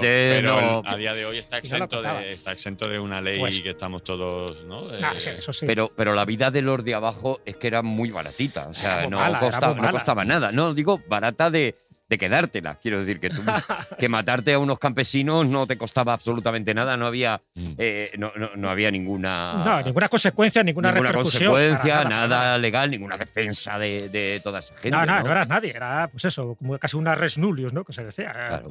Un ser que, bueno, que estabas ahí, tú tenías ahí tus creencias y no te metas en las cosas un poco Claro. más elevadas. Claro. Por eso se produjeron tantos desmanes, por eso también había guerras entre ellos, ¿no? También guerras un poco de influencia de territorios. Nada, es que por esta linde, y por esta linde, pues eh, se creaba una guerra donde ¿quién moría? No moría el rey, no, no moría el No, no, duque o el marqués. Moría, moría el, bueno, no el, el campesinado, porque si no, ya había una clase, por decirlo así, una soldadesca, ya había una estructura militar también en esa época que era muy importante. O sea, no iba cualquiera ahí a pelear, tenía que ser gente que estuviera preparada. Ser militar dentro de esos estamentos era más que ser campesino, porque ser militar tiene sus privilegios. Pero Que tenías derecho a las armas, tenías derecho también a tener una hacienda, tenías derecho a tener pues, bueno, una serie de bienes y también eso, no pagar impuestos. O sea, que ves todo, todo, todo poco a poco y la gente que aspiraba pues, a ser un poco más, es un poco como las Claro. castas de la India, ¿no? El que Claro. nace intocable, pues mala suerte, pero... Ya. Bueno, pero pues como ahora, ¿no? Entras de becario, voy a ver si a poco. me- También. tal, al final, mira, manda un programita, bueno, son 10 minutos, tal. bueno, al final no ha cambiado Claro, tanto, sí, ¿no? sí. Esto es como Bueno, cuando muere el Papa, ¿no? Con el famoso eso el, el monaguillo que está tocando la- las campanas, pero ¿por qué? Se ha muerto el Papa. Y yo, ya, pero el escalafón es el escalafón. Claro. Eso Cada es. cosa Y luego lo que hablas de la, de, de la guerra, ¿no? Es como que al final quien pringa siempre quien pringa y a día de hoy, pues, con lo que estamos viviendo, pues que, que- es que siempre igual. Y no sé, el otro día leí que si realmente los que deciden, los que toman la decisión de emprender una guerra o una invasión con otro país, fueran ellos los que estuvieran en el frente, seguramente viviríamos en un mundo súper pacífico. Porque se han dado muy pocos casos, ¿no? De, de reyes que han estado... ¿no? En- a pie de. Eh, bajarse allí, ¿no? Sí, sí. Bueno, o- hubo un papa mm, que sí, ¿no? Que, que- que acudía a las batallas, ahora seré incapaz de saber el nombre y tal, pero es el que interpreta a Res Harrison en, en esta película El tormento y el éxtasis, ¿no? Que, que de hecho el problema que tenía era que le decían menos guerra y un poquito más de misas y de cosas de esta, porque a él lo que le molaba era estar en las batallas, eh, tal cual, ¿no? Sí, porque eso es lo que te daba honor. Claro, o sea, una cosa es que tú planificaras la batalla y dices, bueno, y luego mandas a tus huestes, ¿no? Que, que se peleen y que se maten. Pero si tú estabas en, en el frente de batalla, eso te daba prestigio, te daba respeto con tu gente. Entonces, claro, que había reyes. Los papas no te creas tú que se enojaban mucho en eso, porque los papas lo que buscaban era vivir cómodamente. Ten en cuenta que antes llegar al papado o ser cardenal o ser obispo, a base muchas veces de dinero, de influencias Ujú. y de nepotismo. O sea, que Mm. no llegaba precisamente el más culto o el más espiritual. Pero reyes sí, había reyes, yo qué sé, como Fernando III y como mucha gente que sí que se iban a, la- a las propias batallas porque eso le daba carisma delante de sus hombres. Mm. Porque se sabía, ¿ves? había un rey. Había, por ejemplo, un rey en León, en la época también medieval, que era Sancho el Craso o Sancho el Gordo. O sea, que el tío pesaba más de 250 kilos, no se podía ni montar al caballo. Entonces, claro. cuando llega a rey del Reino de León, no le eh, respetaba a nadie. Claro. No lo respetaba a nadie, que al final pues, pues eh, hicieron un pequeño golpe de Estado y le echaron y colocaron a su hermano. Pero claro, alguien que tenía esa obesidad mórbida, que además era incapaz de, de razonar, porque es verdad que también parece que intelectualmente estaba bastante cortito, disminuido, ¿no? te respetaba. Entonces lo que buscaba un rey era, yo soy rey, porque vale, porque mi padre era rey, porque tal, pero luego había que respetarse. Si no te respetaban, automáticamente, porque eso era un miedo que tenía, a ver, el que está en el poder, el miedo que es, Que te derroquen. a que te peguen una puñalada trapera, como le Claro, pasó a claro, Julio claro, César. Un- Y la única forma de bruto. que no te derroque, que no haya un golpe interno, es tener prestigio. Y por eso iban a la guerra. Julio César se caracterizaba por eso, porque era el primero que se iba a toda la batalla, las ganó todas y luego cuando se convierte en lo que se convierte, pues ya eh, generó muchísimos enemigos, porque era un nido de víboras la Roma de aquella época. No hubiera querido yo ser. Dani, eh, a mí, a, pero no sé qué opinar. A mí se me ha llenado ya el. A lo mejor lo hablamos ahora afuera, ¿vale? Pero Sí. ahora con el- cuando nos vayamos a comer al chino. A mí los programas de gente mm, obviamente mucho más lista que yo, No, a mí no me gusta. gustan. No te gusta. A mí no me gustan. Jesús es verdad que ha leído perfectamente el guion que le hemos preparado de Sí. todo, todo lo que ha No me he dicho. salido, no me he salido del guion. Todo- ¿eh? No, no, no te has- no. Todo lo que ha dicho lo tenía escrito perfectamente, tenía un, tiene un taco Bueno, de folio ahí que no ha parado de tirar de chuletas que tenía. todo el o sea, que rato. ha venido, todo- que parecía. lleva con las manos cruzadas, no ha mirado, no ha sacado. Yo tengo O sea, una libretita nada. por lo menos, pero Jesús Callejo no ha mirado nada. Nada. No, todo lo que acabáis de escuchar sale de la de cabeza, cabeza. del disco duro que lleva este señor en la cabeza. Efectivamente. Y es que a mí me parece hu- humillante. Oh. Y, desagradable. Y desagradable. y desagradable. Pues yo, yo personalmente, mm, ¿sabes qué pasa? Que yo soy, yo soy un campo, yo soy, como un, yo soy un prado, Oh, sí, que cuando sí me llueve sí que me viene muy bien.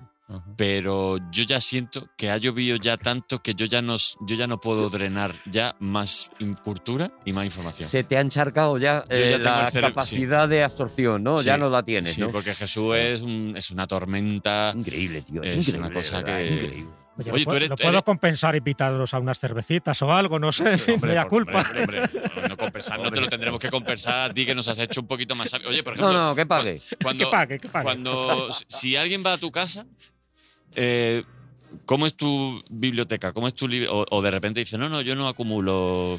Bueno, ese es el gran problema que tengo de tantos libros.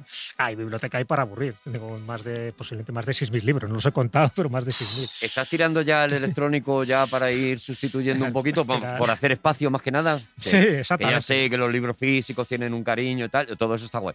Pero es verdad que si de verdad eres lector y, y- y, bueno, en tu caso ha quedado demostrado, hay un momento que tendrás que decir, mira, este por lo menos lo voy a No, poner está en- claro, hombre, a ver, los que conservaré en su momento, si empiezo a hacer una limpieza, son todos aquellos que tengo dedicados. porque, Claro, a ver, ya tienen claro. ese, ese toque, si quieres, más personal, más energético. Los que porque hay una hilazón personal, ¿no? Claro, Claro. entonces ahí ya conservaré muchos que tengo muchos, claro, os podéis O sea, imaginar. si Mari Kondo entra en tu casa, le da un infarto. Uh, Ah, bueno, pero, pero mi casa está llena de cosas raras, de cachivaches, también de cosas de esas que he traído en los viajes, ¿no? De- también de talismanes, de amuletos yo no soy una persona supersticiosa, pero sí creo un poco en esas creencias populares que, que en el fondo pues reivindican un poco sus raíces, la esencia de un pueblo, pues es a través también de eso, de lo que creía. ¿Por qué colocas este, este objeto, este dios? Bueno, pues porque ellos pensaban que esto les protegía o les daba buena suerte o fortuna. Bueno, pues yo también la tengo por si acaso, ¿no? Entonces yo estoy ya bien con todos los dioses y todas las religiones, por si acaso no es que me falle una, por lo menos tengo siempre Vas ahí acumulando, ¿no? Yo fíjate, como, como cuenta eh, em, Thomas Harris, ¿no? Al principio de Aníbal, de la novela, ¿no? Que cuenta que la, la cabeza de Aníbal Lecter está ordenada como un palacio por habitaciones y Ah. cada habitación está dedicada. Bueno, es maravilloso ese principio, es, es una locura. Ahora que llevamos un rato escuchando a, a Jesús Callejo, me puedo imaginar perfectamente Su cabeza su cabeza y su casa. y su casa. ¿Sabes? llena de cosas, llena de cosas, de, de cosas to- y todas interesantes y todas guay. Estímulos por todos Todo el rato, todo el rato, todo el rato de persona curiosa, que es lo que peor me sienta del mundo. Pero eso nos pasa a todos y cada objeto tiene su historia y tiene su Claro, anécdota. ya. Entonces eso es lo, también lo bonito, ¿no? Y luego, y memoria. Hombre, y luego hay que tener algo de memoria, es evidente, ¿no? Y fíjate que, a ver, comparado, eh, conozco amigos que desde luego le das como un botón y te empiezan a soltar datos. Yo, a ver, todos tenemos una memoria selectiva. Claro. Yo puedo tener mejor memoria, pues es para ciertos datos, ciertos nombres, pero sin embargo luego hay cosas cuando en viajes que se me han pasado desapercibidas y que es mi mujer la que me tiene que recordar. Sí, pero ¿te acuerdas cuando estuvimos en tal lugar?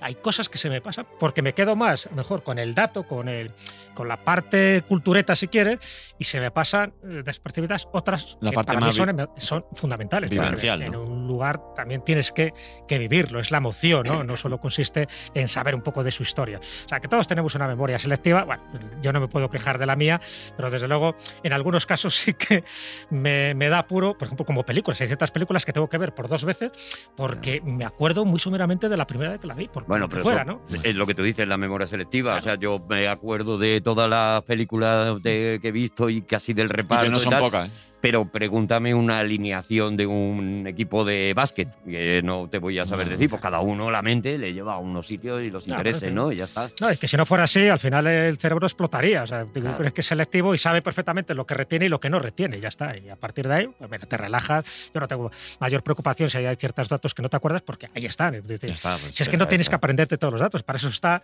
los diccionarios, para eso está Wikipedia, para lo que quieras. Es lo, lo importante es saber dónde puedes localizar ese dato. Eso es lo importante.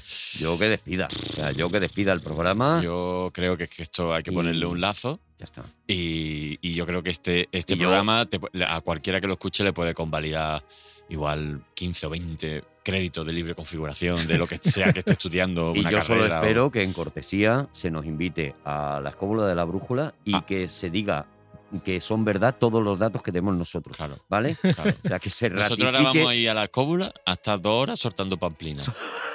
Spam inútil. y todos diciendo cuánta razón, ¿Cuánta razón? cuánta verdad. Dicho Eso. queda, ¿eh? lo estáis diciendo delante del director de la Escuela de la Brújula y os tendré en la escuela Sí, cuando sí, menos sí, lo sí, sí. esperéis. Pues mira, tendremos que ir un día a hacer Bueno, pamplina. lo firmamos. El tonto yo. Jesús, estamos eternamente agradecidos. Eh, muchísimas gracias. Para nosotros esto ha sido un, un Hombre, me lujo. lo pasa muy bien. Esto es una tertulia entre amigos. Claro, claro. Joder, macho, cuando.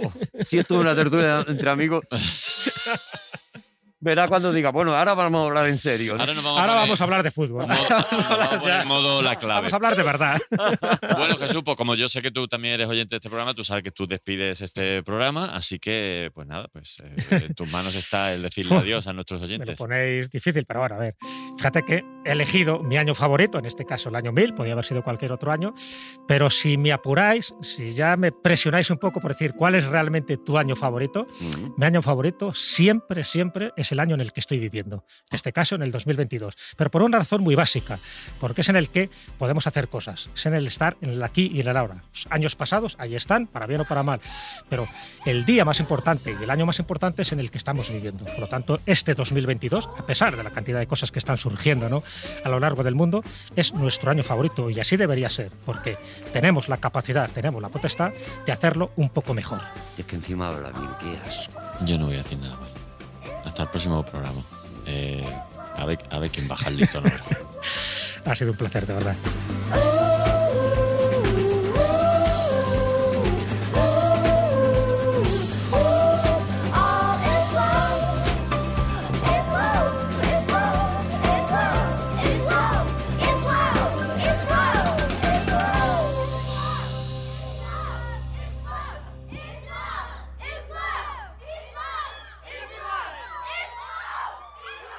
Todos los episodios y contenidos adicionales en podiumpodcast.com.